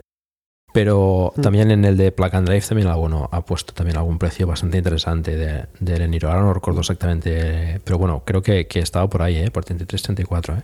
Pero bueno, son ofertas quizás un poco puntuales, ¿eh? Sí, quizás. Pero bueno, Sí. mm, hay que lucharlas un poco y, Exacto, y ya está. Es lo que comentabas antes. En algunos concesionarios, pues no depende de, entiendo, de, de las ventas que tengan. Pues Sí, te tienes que mm, buscar un poco la vida. ¿Son más proclives o no? Mm. Te tienes que buscar la vida y, y- y- y ir preguntando a varios concesionarios hasta que hasta que encuentres una buena Pero oferta. bueno, lo, lo que tú hiciste, por ejemplo, de ir a San Sebastián a buscarlo, pues me- a mí me parece bastante divertido y emocionante, ¿no? De, de- Sí, de- sí, sí, yo me lo tomé como una experiencia. Porque lo que sueles hacer cuando te compras un coche nuevo es un viaje grande, ¿no? Entonces, eh, irlo a recoger a un lugar eh, lejos, ¿no? Y llevarlo hasta casa conduciendo, pues también creo, entiendo que es una, es una experiencia bonita. Me ahorré 4.500 euros y, me, y le hice un estreno al coche por todo lo alto. O sea, sí, sí, es un win-win.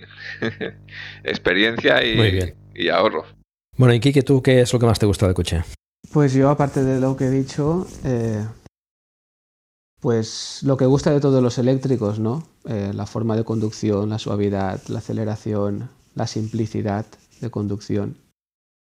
Eh, pero además lo que no gusta de algunos eléctricos, sino que la autonomía cumple con lo que dice, no te da ningún susto. Eso me gusta mucho, lo que ha dicho Blay, de la eficiencia que tiene. Y otras cosas que me gustan, bueno, lo que he dicho, que eh, el acceso a todas las funciones con, con botones, la botonería. Eh, también me gusta que no parece un eléctrico, o sea, que, que pasa desapercibido. Eso, eso me gusta. Eh, también que en estos 43.000 kilómetros pues no, no he tenido ningún problema. No he tenido ningún problema. Quizá, tu- quizá tuve un fallo, pero desapareció la tapa de, la tapa de, de conexión, la tapa de la parrilla. Eh, dos veces no se me abrió, se abrió cuando ella le dio la gana, pero suerte que estaba en casa y, y no, no me pilló por ahí. Sí, eso, eso no eres el único, ¿eh? A mí no me ha pasado todavía, por suerte, pero no eres el único que le ha pasado, sobre todo en condiciones de frío o de, o de congelación, me parece que suele fallar. Fui en la, en la segunda revisión que le hice, ya lo comenté en el concesionario, y me explicaron que el botón que tiene para desbloquear el cable también sirve para desbloquear el motorcito de la, que retiene la tapa. Pero ya no me ha vuelto a pasar, ya no lo he probado. Pero después en el vano motor, Entonces- digamos, en el capó delante tienes, tienes otro, otro, cable para, para liberar de Ahí, ahí, ahí. emergencia. Sí, sí, ese, a ese me refiero. Pero entiendo que el Eh, funcionaba el que está dentro del habitáculo. No, lo que no se me abría es eh, al presionar Ah, vale, la, vale, sí, sí, sí, tienes que hacer. la vale, tapa, sí, sí. la tapa nuestra se abre La tapa es- se abre Vale. presionando, sí. Sí, sí. Sí, yo presionaba y no se abría. Eh, eso. ¿Y qué más cosas que me han gustado? Bueno, la altura al suelo, ya lo he dicho también. Y, y bueno, antes de que se me olvide, ahora que he mencionado los concesionarios, eh, me ha gustado también el precio. He hecho dos revisiones.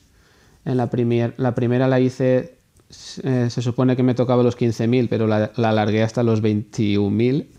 Me hice un poco el sueco. y me costó 59 euros, que para lo que me hicieron podía haber costado mucho más, pero yo estoy, estaba acostumbrado a primera revisión en concesionario oficial de un coche térmico, pues dos- 200 euros para arriba. Entonces la primera me costó 59 y lo que, lo, lo que me hicieron es revisar que todo estuviera bien y rellenarme el líquido del, del parabrisas. Y en esta segunda me ha costado menos, 58, y me han vuelto a revisar, me han rellenado limpia y me han cambiado el filtro del polen. Y eso han sido 58 euros. O sea que con el precio del concesionario también Pues estoy es, es raro, que la segunda te hayan cobrado. Un euro Normalmente todo el mundo comenta que son las impares son las baratas y las pares son las caras. Y, y- y- y las pares es bastante Mm. más de, de- O sea, a mí, por ejemplo, la primera me cobraron 51 o 52 euros. Pero la segunda ya se va a lo, al doble, a 100 o 120. Es, es raro que. Ah, bueno, porque a ti no te han cambiado líquido de frenos. No, yo, yo, yo, se, yo se lo pregunté. Yo, yo cuando me dijeron el precio les dije que ahora en la segunda no Sí, toca es el líquido verdad, de es frenos. lo que- es lo que me hace que dijeron en la suba, ¿no? primera. Y me, me dijeron, no, Pues es no, extraño, es extraño. no toca aún. Bueno, Será la tercera. Pero bueno, el líquido estará perfecto. ya, ya, sí, es digo que ya. realmente cambian el líquido, pero yo creo que ese líquido podría estar 10 años ahí. Bueno, tiene una caducidad, creo también, ¿eh? el líquido, aunque no se use.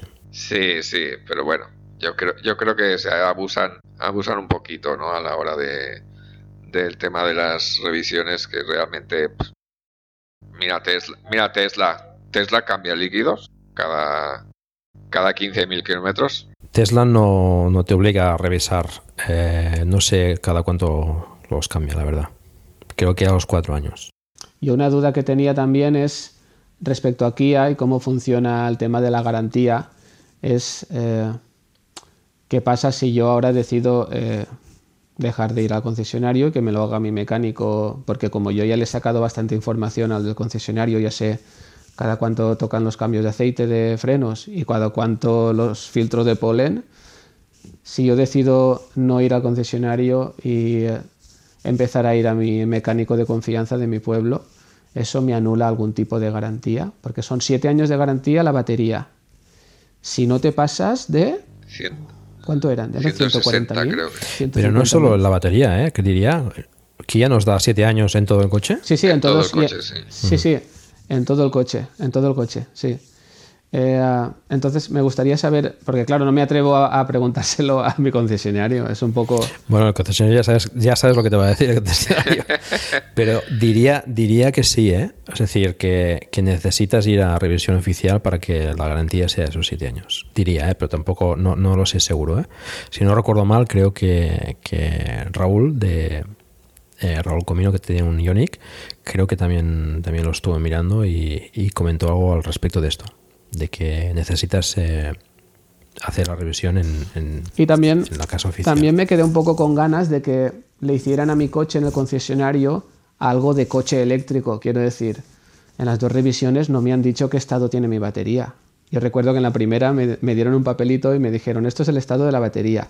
Pero era de la batería de 12 voltios. Ya. Y me, me quedé un poco así de, joder, que es eléctrico, demuéstrame que ya sabes hacer cosas de eléctrico. No, no sé, no sé, están todavía un poco verdes. Me gustaría que al menos me dijeran en la revisión que mi batería está, está bien, está mal, y no tener yo que comprarme un cacharrito, un VD, no sé qué, para, para saberlo. Bueno, yo es un poco triste. entiendo que si se lo preguntas eh, antes de hacer la revisión, ellos seguro que conectan la máquina de diagnóstico y lo miran todo, pues entiendo que... Sí, ahora la tercera eh, Otra cosa es que te lo quieran decir, ¿eh? lo preguntaré. Podría ser que, que tuviesen reticencias para hacerlo, pero bueno, no, no, no veo Mm. por qué, ¿no? La batería es tuya. Y ¿Hay, hay algún coche eh, que te diga el estado de la batería sin necesidad de OBD? que yo sepa, no. Pues eso no, no Que yo sepa, ser no. El Leaf te marca, Raro. tiene unas barritas que las va perdiendo Bueno, tiene las barras, sí. a medida que se degradan. Mm. No es un indicador muy. No te dice el porcentaje, pero sí que tienes una guía. Pero eso será como el porcentaje, ¿no? Sí, bueno, eh, aparte no es muy lineal. Bueno, sí, es, es el Sí, estado es de salud, estado pero, salud, pero que digamos que no es lineal. que te diga la- exactamente qué, qué- qué estado, qué porcentaje tienes de batería respecto a lo que tenías Mm. inicialmente, que sería el estado de salud, pues no, no, a mí no me suena que nadie, No. que nadie, que ningún coche lo tenga. Bueno, ¿y qué, qué es lo que os ha gustado menos? ¿Qué, qué cosas nos gustan o, o mejoraríais quizás de, del Eniro? Blay. La tracción trasera, ya lo hemos comentado antes.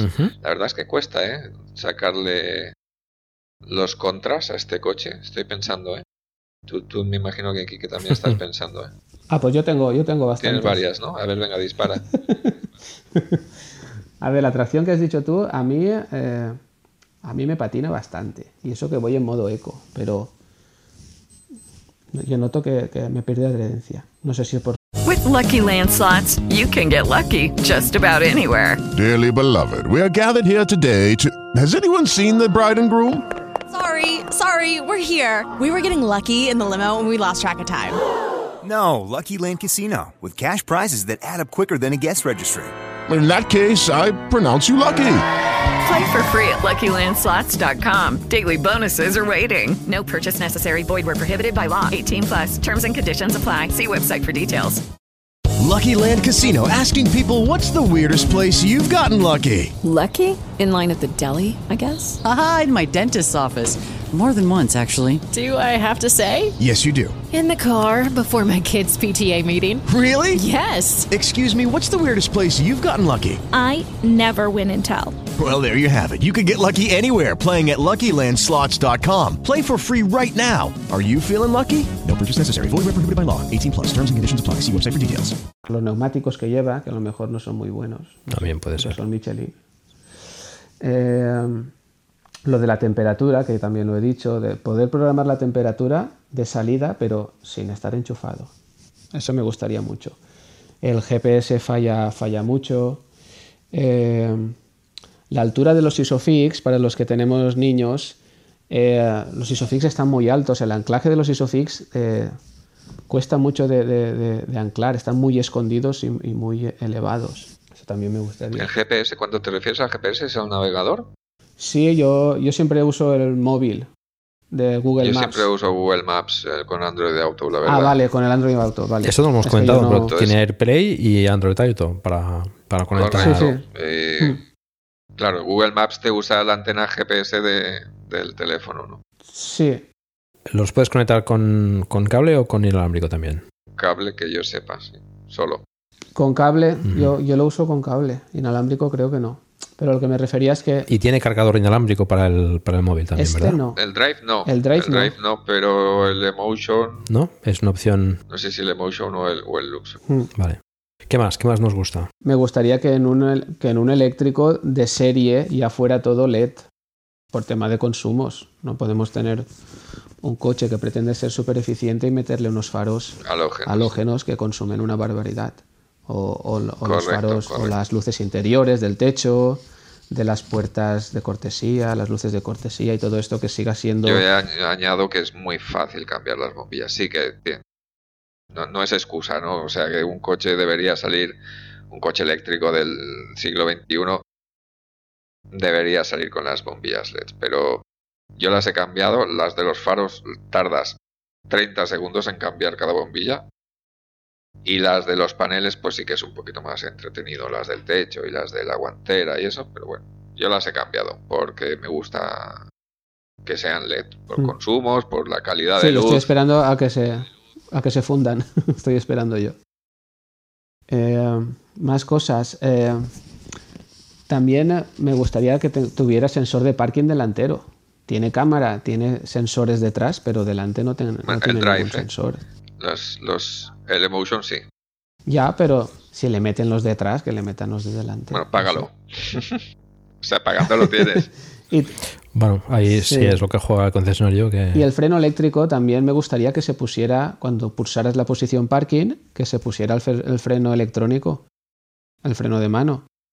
Tienes que, pu- tienes que ponerlo Mm, tú Aparte, adrede. Sí, se quita solo, pero ponerlo tienes que yo ponerlo no lo tú. pongo nunca, ¿eh? porque con la P ya queda retenido siempre. Ya, pero notas que se balancea. Bueno, yo ese balanceo lo anulo con el pie. Ya, Notas que vence así un poquito y dices, hostia, que va, que se va a cuesta abajo. No, bueno. A mí no me ha pasado nunca.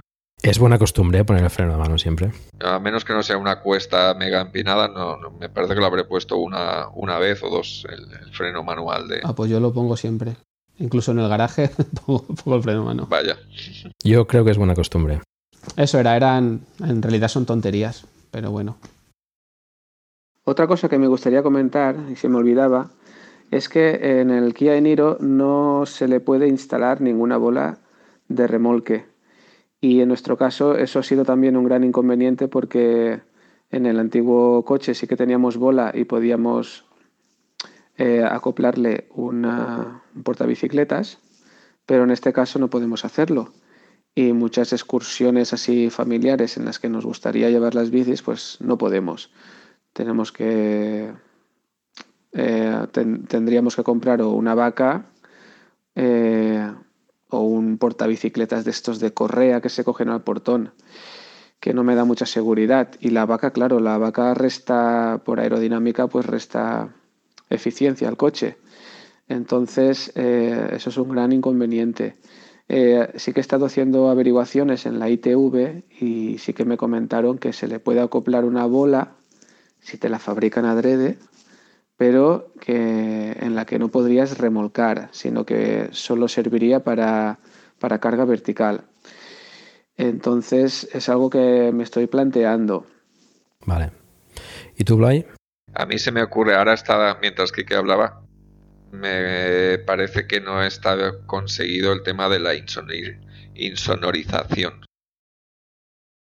Eh, sobre todo porque últimamente he estado conduciendo un Zoe que hemos alquilado y cuando subí al Zoe dije, hostia, está mucho más conseguido la, el- el- la insonorización en el Zoe que en el, que en el Kia Niro.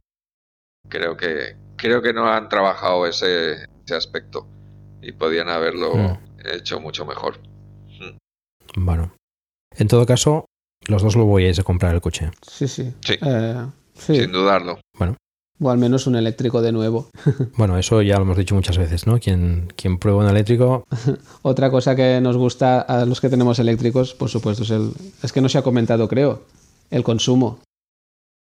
Lo que cuesta el consumo, lo que se ahorra. sí, mantenerlo, ¿qué te refieres? Al el- el combustible, por decirlo así. Mantenimientos y el combustible, sobre todo. Ujú. Eh, yo no, yo no, yo que no he cargado, no, no, no hago cargas en cargadores gratuitos. A mí me sale a un, a un euro cuarenta. Exacto. Los 100 kilómetros. kilómetros, un euro cuarenta. Y yo veo, este coche ha sustituido a un, a un Nissan Note pequeñito de gasolina que tenía mi pareja, que eran 6 litros y medio de gasolina, eran 8 euros 50. Entonces, Sí, sí, si haces los cálculos, sí. si nosotros decidimos comprar un eléctrico fue porque eh, nos salían los números. O sea, un eléctrico puedes comprarlo por muchos motivos. Está claro que el principal es por ecología, pero el dinero también tira. Y, eh, en nuestro caso ha sido un, un gran ahorro. Un gran ahorro. Sí, sí, bueno, eso pasa en, en- en todos los eléctricos, ¿eh? Y, y, bueno, animo a los que nos estén escuchando que todavía no tengan un eléctrico, pues que hagan sus números, ¿no? De lo que, lo que os cuesta hacer 100 kilómetros. Y cuantos más kilómetros hagas al año, pues más a cuenta te sale el eléctrico, sin duda, ¿no? Y ya se están poniendo a precios, yo creo que interesantes. Eh, si lo hemos dicho muchas veces, si miras el, el coste em, en el tiempo en que tienes el, el coche, eh, generalmente se suele hacer el cálculo más o menos a los 10 años, con mantenimientos, etcétera, los números salen, salen de sobras. Mm. Lo que pasa es que, bueno, tienes que adelantar quizás un poco más de dinero en la compra, ¿no? Pero bueno, depende de, de los kilómetros que hagas, ya, ya la cuota de, de la financiación ya casi casi ya te se lo cuenta respecto a lo que puedas eh, gastar en gasolina, ¿no? Vale, pues eh, bueno, yo creo que, que hemos dado un buen repaso al, al Niro. Eh, no sé si queréis darle algún consejo a quien se lo quiera plantear como posible coche de compra, algún, algún consejo a la hora de, pues no sé, pues tipo de, de, de acabado, de las opciones que pueda coger o cosas que a lo mejor os arrepentís de no haberlas cogido antes o no sé, alguna recomendación. Mm, Yo como tengo la versión intermedia, pues digamos que lo que podría echar de menos ya lo tengo y otras cosas más específicas no, no, las, no las necesito. Eh, son tres packs que cada uno valore lo que... Por precio lo que puede y, gastarse y lo Mm. que... y prestaciones lo que Sí. necesite. Vale. Y, y si está pensando en comprarlo, pues nada, que visite el grupo de Telegram de Kia Eniro España y ahí también encontrará mucha información y podremos resolver Sí, más sí. dudas. Vale. Y opiniones, ¿no? Está todo el mundo encantado con el coche. En las notas del, del podcast pondremos también el enlace a- al grupo si, si os parece. Hace poco salió una noticia, no recuerdo ahora qué medio la publicaba, pero el Kia Niro había sido elegido el mejor coche eh, del año en cuanto a experiencia de global de tanto de conducción como de practicidad, no sé. Si lo Sí, Joto de Edwards creo que, que hizo el, el estudio. Vale, ¿hay alguna cosa a comentar? Pues eso, que es, que es un coche muy, muy redondo, es un coche muy equilibrado. ah, relación precio-prestaciones. Yo creo que el que esté buscando un eléctrico que le valga para todo y que a lo mejor Sí. eh, no llega al Tesla. Mm, Yo creo que todavía, desde que salió en el 2018 hasta ahora, todavía está ahí. Sí, sí. Está ahí. Ahora viene, viene una hornada de coches mm, muy buena, pero que claro, son novedades y a lo mejor no te bajan de 50.000 euros. Y yo creo que por 30 y poco que está ahora el Eniro es un cochazo con un pedazo de motor, un Sí, sí. pedazo de batería y que seguro que, el- que los que salen ahora tendrán una pantalla más grande, más sensores, más de todo, pero que a día de hoy, a 2021, es un coche muy equilibrado a nivel precio y prestaciones. Eh, yo, nada, una anécdota. Yo vivo en un pueblo de 3.000 habitantes, solo, y los tres coches que hay eléctricos, los tres son Eniro. Ah, sí. Sí, ¿Pero ha sido una cosa que os habéis ido animando entre vosotros o ha sido casualidad? No sé si ha sido por mí o qué, pero se ve que la gente cuando se pone a, com- a comparar para... En, en mi caso, que vivimos en un pueblo mm, relativamente le- lejano de las capitales y tal, cuando buscas un coche familiar, eh, al final por descarte acabas con el, con el Eniro, porque no hay muchas más opciones de coche familiar con gran autonomía por menos de, Sí, sí. de 35. Bueno, es un coche, como decía Blay, bastante, bastante redondo en ese sentido, ¿no? En prestaciones y precio y tamaño, ¿no?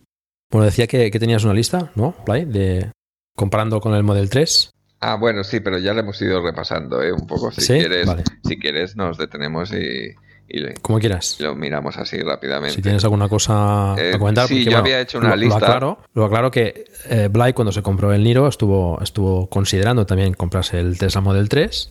¿no? Al final esco- escogiste el Niro Sí.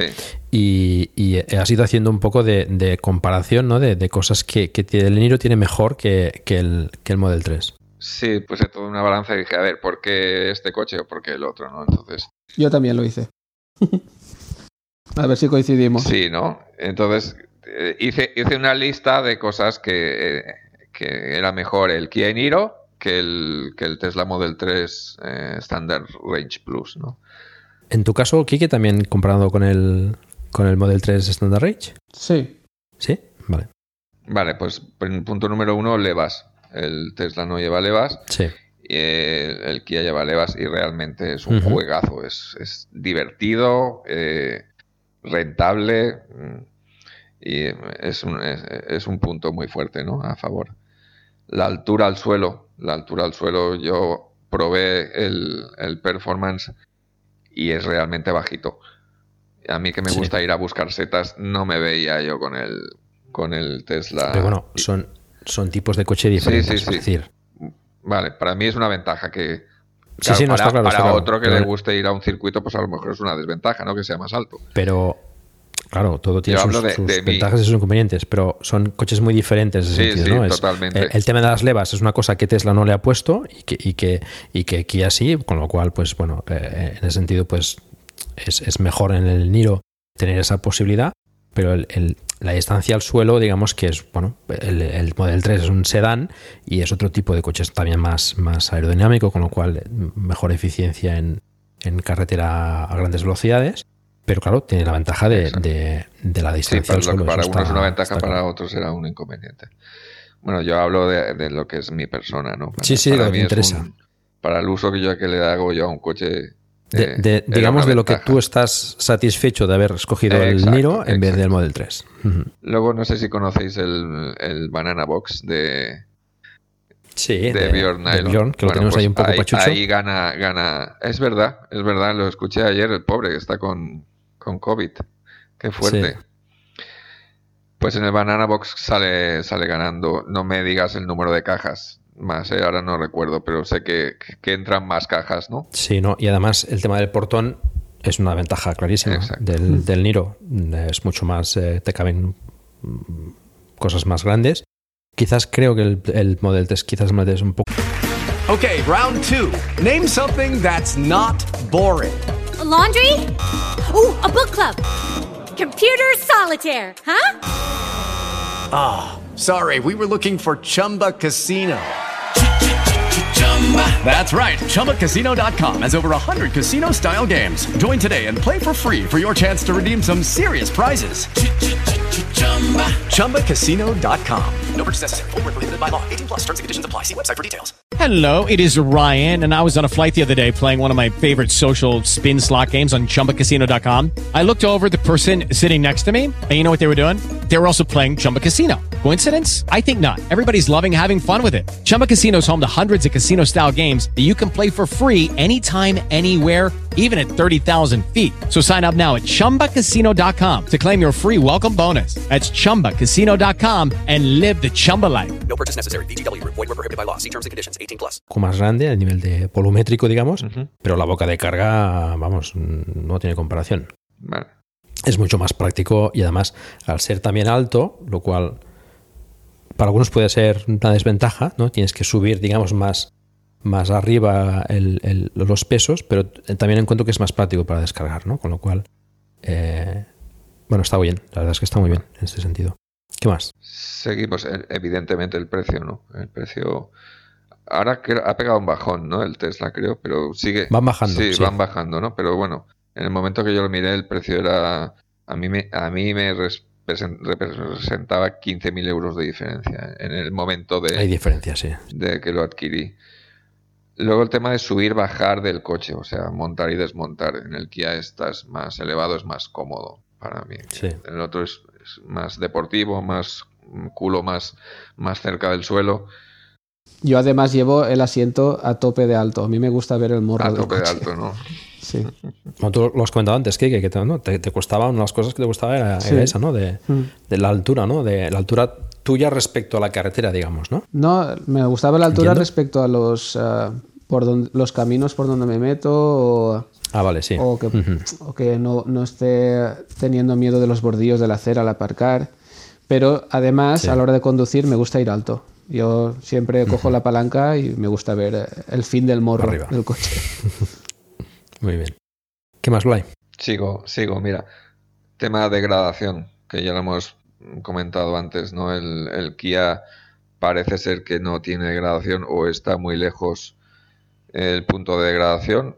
Y en Tesla el primer año ya ronda el 3, el 4, 5, incluso el 6% de degradación, ¿no? Pero se mueve por ahí, por el 3, 4, ¿no? Si no me equivoco, el primer año. La degradación la tienes igual en los dos coches. Sí, vale. Lo que pasa es que, uno tiene más buffer que el otro y, y la camufla, ¿no? sí, en el caso del Niro tienes, tienes la, la- la parte útil y la parte No útil. bruta, digamos, que tienes ese margen ahí de... eh, Tesla no lo hace eso.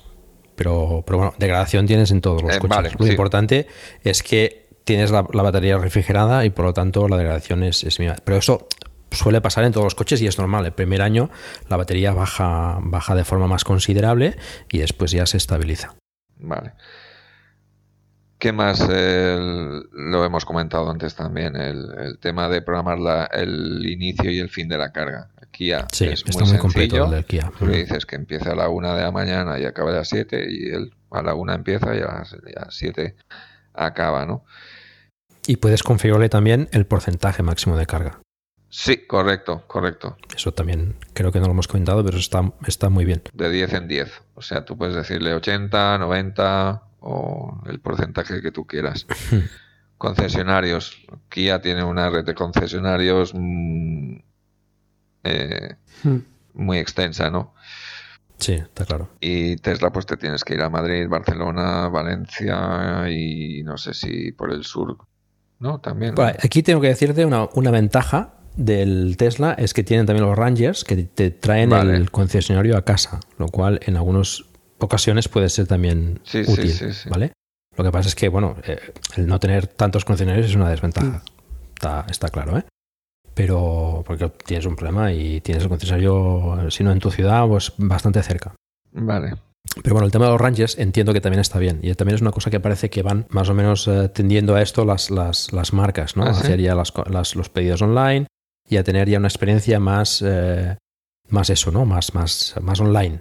Y, y poder hacer las cosas a distancia, ¿no? Esto quizás un poco Sí, la yo pandemia. realmente no, no sé si es sostenible esto de la red de concesionarios, ¿eh?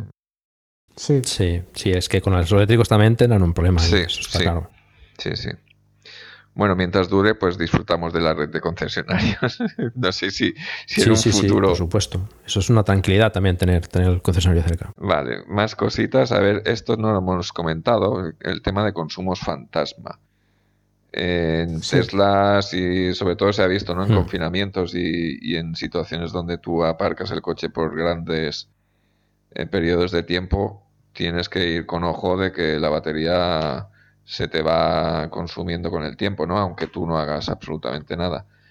En el Sí. Kia, vamos, Pero bueno, tampoco, tampoco es que vayas Que sea a- preocupante, al ¿no? cine y cuando vuelvas te quedes no, sin batería. no, yo no, te digo de, estar tres meses parado el coche. Sí, sí, sí, pero sí que es cierto que tiene ese, ese consumo fantasma, sí. Porque bueno, es un coche muy conectado y que tiene muchos, Exacto, muchos tiene consumos muchos internos, procesos sí. internos, está continuamente monitorizando muchas cosas Mm. que el Kia no lo tiene. Pues Entonces, como no tiene nada de eso, Pues ahorra tú lo dejas tres claro. meses parados con la batería al 50% y cuando lo vas a coger está al 50%. Sí. Eh, es, es una ventaja, ¿no? Eh, ¿Qué más? eh, el tema del, del display, del porcentaje y el autonomía en Sí, kilómetros. es una cosa que no les costaría nada En poner. Tesla, tú tienes que escoger si quieres porcentaje o si quieres kilómetros. sí, sí, a mí me gustaría tener los dos en también. el Kia tienes esos dos datos ahí, o sea, desvías la mirada un, un centímetro y tienes los dos datos ahí inmediatos.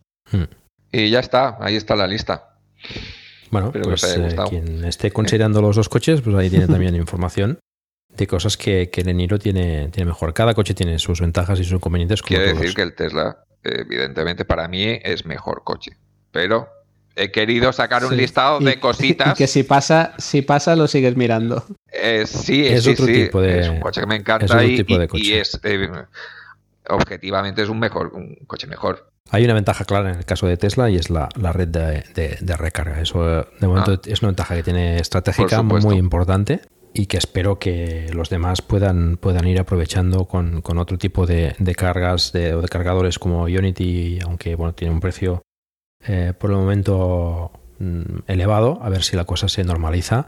Y, y van saliendo también otras redes de recarga que hay en España, que como ese Charger o, o otras que, que, bueno, nos, nos van acercando un poco a eso, ¿no? Pero hay que reconocer que Tesla en ese sentido lo ha hecho, lo ha hecho muy bien y, y es de los coches con los que puedes salir a la carretera con cierta tranquilidad, que puedes llegar a, a cualquier sitio.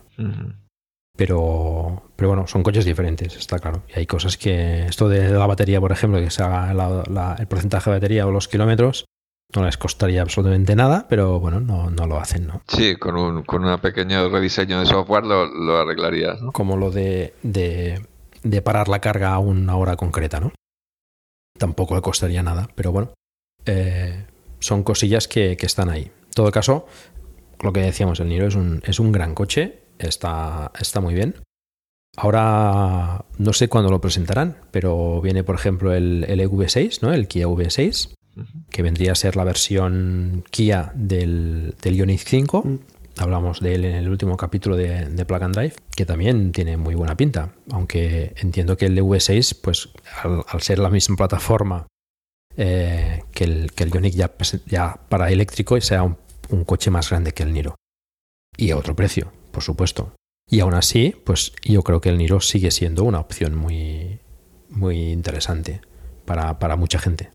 Me gustaría hacerte una pregunta, Paco. Sí. ¿Por qué te has decidido? El coche ya tiene casi tres años. ¿Por qué después de tres años de que exista el coche? Normalmente se hacen estas reviews o tal eh, cuando el coche aparece o, o es reciente, ¿no? ¿Por qué después de, de casi tres años has decidido hacer este tipo de, de podcast sobre este modelo? ¿Del Eniro te refieres? Sí. Porque hoy, bueno, es que claro, me, gustaría hacer eh, un episodio como este de todos los vehículos eléctricos Vale. disponibles. Eh, mira, ha tocado, ha Ah, tocado ha ahora. tocado, ¿no? A pito, Si pito. te digo la verdad, ya tenía intención de hacerlo antes, pero bueno, eh, siempre iban saliendo otras, otras eh, cuestiones y mira, pues ha tocado ahora, no, Vale. no hay más. Estaba ahí en la lista, ¿no? Estaba esperándose a ver si salía algo malo, pero No, no, no, no, no, no, en absoluto, en absoluto. Yo te digo, no, me gustaría hacer también otro del Kona también, que, pero mm, no sé hasta qué punto puede ser interesante, porque lo que digamos del, del, del Niro es bastante aplicable al Kona. Puede ser un poco diferente en cuanto a, a interiores, un poco más compacto por dentro, etcétera. Pero el resto yo diría que es bastante igual. Pero bueno, te digo, que el Kona es el Niro para solteros. sí, Mm. bueno, es un poco más, más pequeñito. Es más vacilón, un diseño más, Claro. más juvenil. y soltero sin hijos. Pero vamos, no, no ha habido ningún tipo de planificación, digamos, eh, de hacerlo al cabo de tres años o, Vale, vale, o- vale. o nada por el estilo. ¿eh? Curiosidad que me ha surgido ahora. De todas formas, el Niro no hace tres años que está, hace menos, que está 2018. ahí- ahí en España, ¿eh? Do- 2018. En España no, yo creo que no. Yo diría que de 2019, ¿eh? A mí me parece que el Niro salió un poco, si no, Mm, no, por ahí, salió- un poco después sa- que el Model 3, ¿eh? Me juego una cena, Paco. Una paella, bueno, En venga. 2018 salió. En España. En España, ¿eh? Yo creo que en Corea incluso antes. Hombre, en Corea seguramente antes. Lo miraremos. Eh, ¿Quién es? Hay varios usuarios. Hay, creo que hay dos usuarios que tienen en Iros de, de 2018 en, en el grupo de Telegram. Bueno, Y no sé si uno de ellos es Raúl. Esto ya no, no estoy seguro. No, bueno, ya lo aclararemos. creo que no, no sé. En todo caso, es lo que decía. Mm, Me gustaría poder hacer un capítulo de cada coche eléctrico que, sal- que, que ha salido o que, o que está en el mercado. Pero Cada vez lo no sé tendrás si- más si difícil tendré- porque cada vez saldrán tendré- más. Bueno, cada vez, por suerte, salen Mm. más. Y, y a ver si podemos hacer también alguno de, de los, los Volkswagen, del ID3 o el ID4, que también es un coche que veo muy interesante y que también tiene un precio razonable. Mm.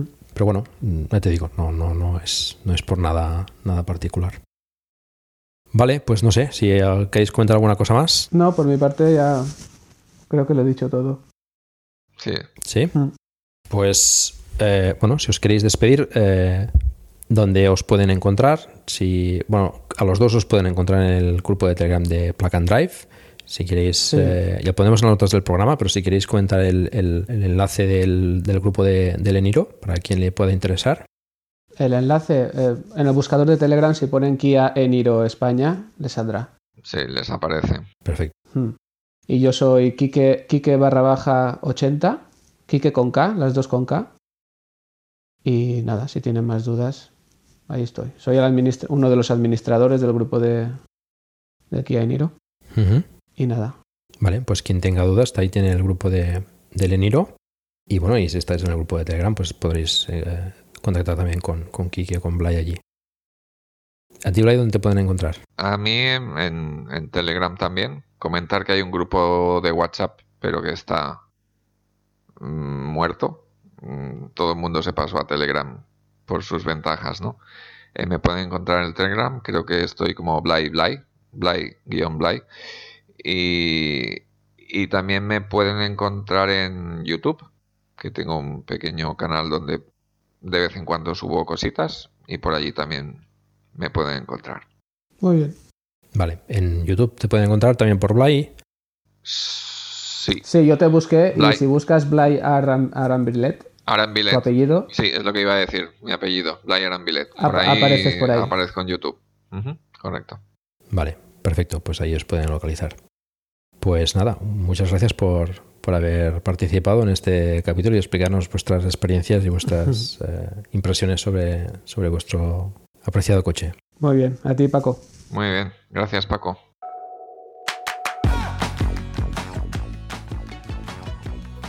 Y eso es todo.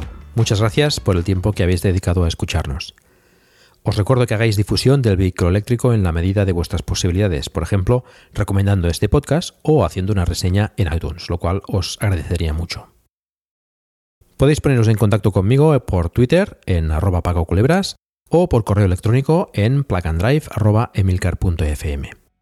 Espero vuestros comentarios en el grupo de Telegram t.me barra plug recordad se escribe plug and drive con dos Ds, y también en la página del programa emilcar.fm barra plug donde podéis eh, encontrar todos los medios de contacto conmigo y conocer los otros interesantes podcasts que tenemos en la red. Un saludo y hasta pronto.